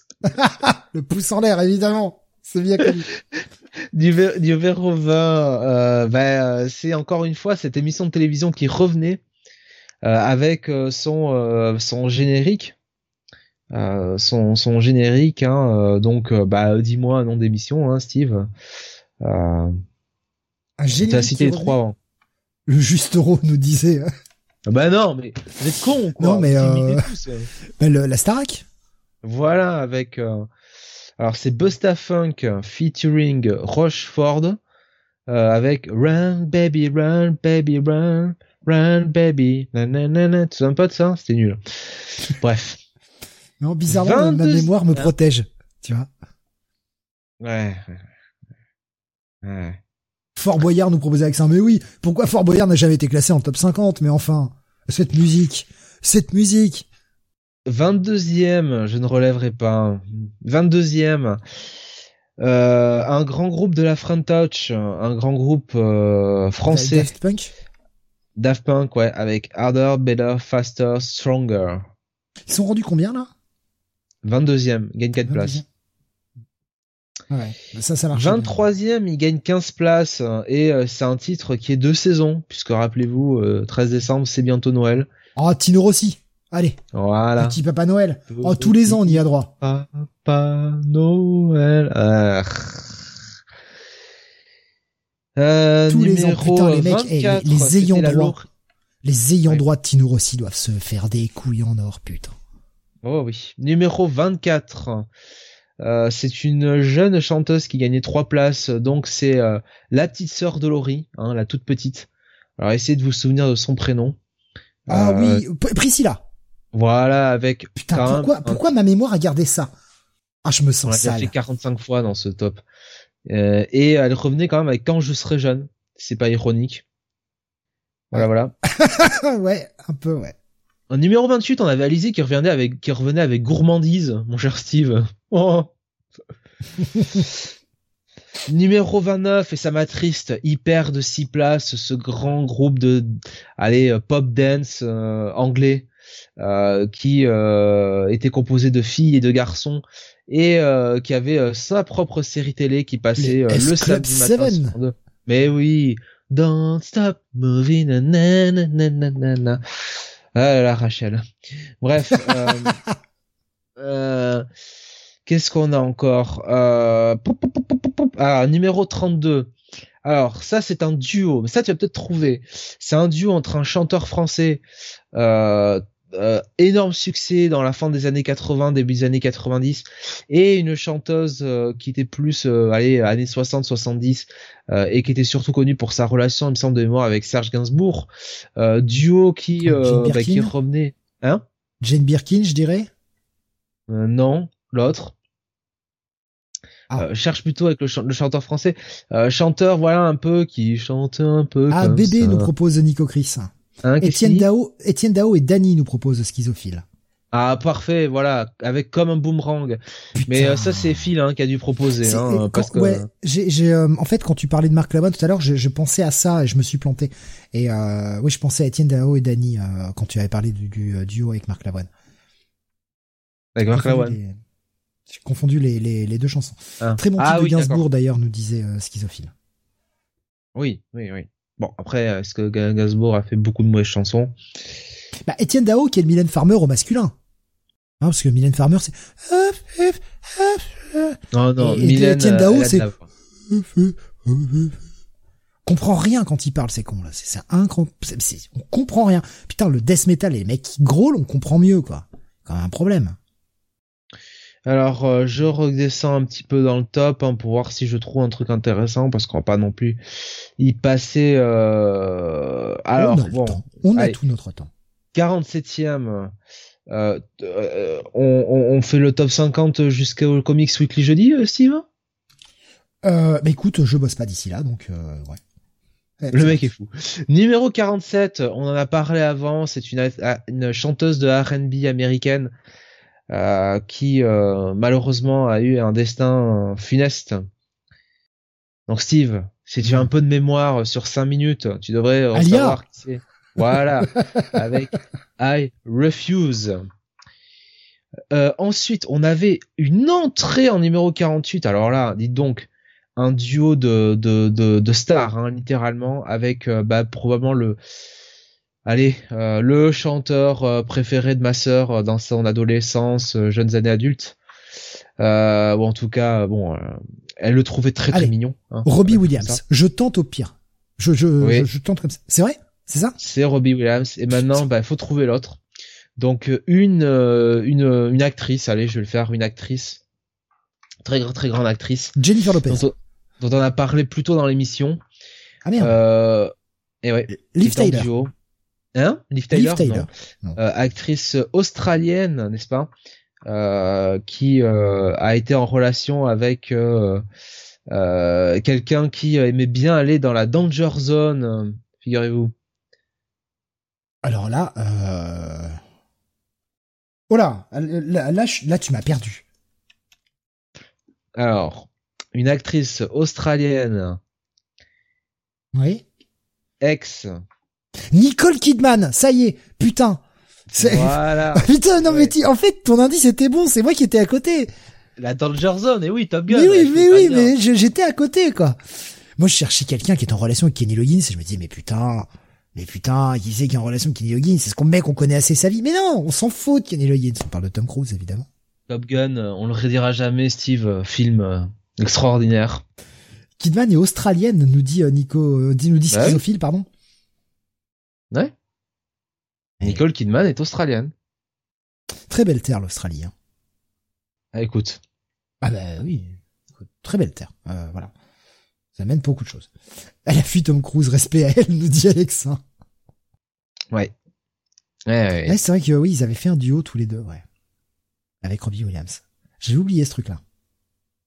Voilà, et donc le duo, euh, c'était, euh, alors que je retrouve bien mon titre, c'était Something Stupid. Euh, voilà, donc euh, qu'est-ce qu'on a encore pop, pop, pop, pop, Je descends vite fait. Alors, ah, celui-là il est pour toi, 56e, ça perd 9 places. Euh, c'est une chanteuse américaine, grande chanteuse américaine, euh, qui a dû passer sur le billard un certain nombre de fois. Euh, j'en ai plein qui me viennent là. Euh, Maria Carré Non, non, mais là, vraiment, celle-là, elle est passée sur le billard plein, plein de fois. Cher. Eh, voilà. Ah, So good without you. Eh oui. Ah, cher. Mon petit bonbon. Numéro 60, c'est une entrée, euh, c'est, alors non pas, euh, je dirais, euh, la, comment dire, le chanteur préféré de ma sœur, mais peut-être son groupe préféré à l'époque, elle avait euh, tous les albums, elle adorait. Qu'est-ce que vous voulez? Elle a été adolescente dans les années 90. Hein. Hein, on peut lui en vouloir. Euh, et faf, ma foi, c'était pas non plus euh, ce qu'il y avait de pire. Donc un groupe anglais, un groupe anglais euh, très connu. Hein, comment tu dis? East 17. Ouais, je rappelle les vieux souvenirs. Voilà, tu là tu confonds toi euh, tes, tes, tes, CD que t'as acheté avec euh, les les goûts de ma sœur. Hein. Euh, non non, un groupe anglais un peu de funk. Euh, ah, Jamiroquai. Voilà, avec You Give Me Something. Ah oui, mais funk, ça, ça m'a mis sur la voie, direct. Ah oui, oui, il y en a pas, il y en a pas des, des caisses non plus. Alors après, je descends un peu. Euh, pff, on va pas non plus les faire. Euh, Qu'est-ce qu'on a encore euh, qui pourrait être intéressant? Ah, oula, numéro 80e, il perd 7 places. Bon, c'est un peu le copain, tu vois, c'est on tourne les serviettes avec lui, hein, comme on dit. Ah, papote, patoche. Patoche, Patrick Sébastien avec C'est chaud Putain, alors celui-là, je m'en rappelle pas. alors là, celui-là... Magic Toad qui faisait pour faire le top 3 des Australiens, euh, Minogue, Kidman et Crocodile Dundee. ouais, je mettrais quand même Tina Arena avant Crocodile Dundee. Voilà. Euh... Écoutez, on va, on va se quitter là. Hein ben voilà, c'était un top, euh, ma foi, comme d'habitude, hein, qui nous rappelle que, eh bien, les gens n'ont pas de goût. Euh, voilà. que voulais-vous qu'on dise C'est quand même moche, hein, ce qui marchait en musique. Et euh, malgré tout, ce qu'il y avait à l'époque, je trouve, reste encore plus ou moins écoutable par rapport à maintenant. Je suis un vieux con, mais j'assume. Après, la question, la fameuse question, est-ce que c'était mieux avant? Ce que voilà, est-ce qu'il y a 20 ans c'était mieux avant? Bah écoute, on avait un mois qui était pas pas si dégueu quand même. On a eu des mois bien plus. Ouais, de toute façon, ça se vaut. Hein. Le côté c'était mieux avant. Euh, non, euh, pas plus, pas moins, ça. Franchement. Mais euh, on va on va prendre allez trois minutes. On est on est à deux C'est comme si j'avais pris la mer. On va prendre trois minutes, mais c'était une année assez riche hein, quand même cette année 2001. Mine de rien on a parlé de vraiment plein plein de trucs tout au long de l'année et euh, quand tu re-regardes tout ce qui sortait en 2001, il y a quand même pas mal de choses qu'on a oubliées qui avaient 20 ans déjà où tu prends à chaque fois une petite claque dans ta gueule en disant "Putain, ça a 20 ans déjà ce truc." Sociétalement quand parlant, on a quand même eu un gros tournant en 2001. On va pas pouvoir fermer les yeux là-dessus. Ça a quand même vraiment changé la face du monde. Euh, et dans 20 ans, on remettra la même chose avec le Covid, hein, évidemment. Mais euh, ouais, on a eu on a eu une sacrée, euh, une sacrée année 2001 quand même. Ouais, ouais, ça a été, euh, ça a été, euh, ça a été mouvementé, de toute façon. Et ben, on verra ce que nous réservera 2022 à partir du mois prochain. Évidemment, on va continuer cette émission qui, qui, bah, qui nous fait plaisir à faire parce que on parle de plein de choses différentes. En fait, on peut mélanger tout un tas de, tout un tas de petits thèmes, tout un tas de petits sujets. Hein. On parle de tout et on se rappelle les vieux trucs et on partage les vieilles anecdotes. Bah, Ouais, en mode un peu vieux con peut-être, mais euh, ça fait toujours plaisir de se rappeler tout ça. Des choses que t'avais oubliées, tu fais ah ouais putain c'était pas si mal. D'autres trucs tu fais ah non c'était bien pourrave. Hein Animal l'animal par exemple. Voilà. Euh... Je vous encourage à voir. Ou pas. Les X-Men ça reviendra bien dans 15 ans. On a au moins ça nous dit Alexa. Ouais. Ouais. Bon, ça va continuer, euh, ça va décliner un peu, peu à peu, mais euh, on va avoir l'avènement Batman maintenant. On va avoir l'avènement DC. On s'en approche, c'est pas encore encore, mais ça va pas tarder. D'ici euh, 4-5 ans, DC va vraiment reprendre du poil de la bête là. À partir de 2004-2005, ça va commencer à, rebooster un peu. Mais il y aura des trucs. En tout cas, bah c'était euh, c'était bien fun, comme toujours. Euh, Veux-tu rajouter un dernier truc peut-être sur l'année 2001, euh, Jonath? J'ai sorti la grande voile, j'ai glissé sous le vent. Non, bah non, écoute, euh, pas grand chose de plus, hein. Eh bien, on va se laisser là pour ce 48e numéro de Comic City of the Future Past. Nous nous retrouverons euh, cette semaine, eh bien, jeudi pour le Comics Weekly.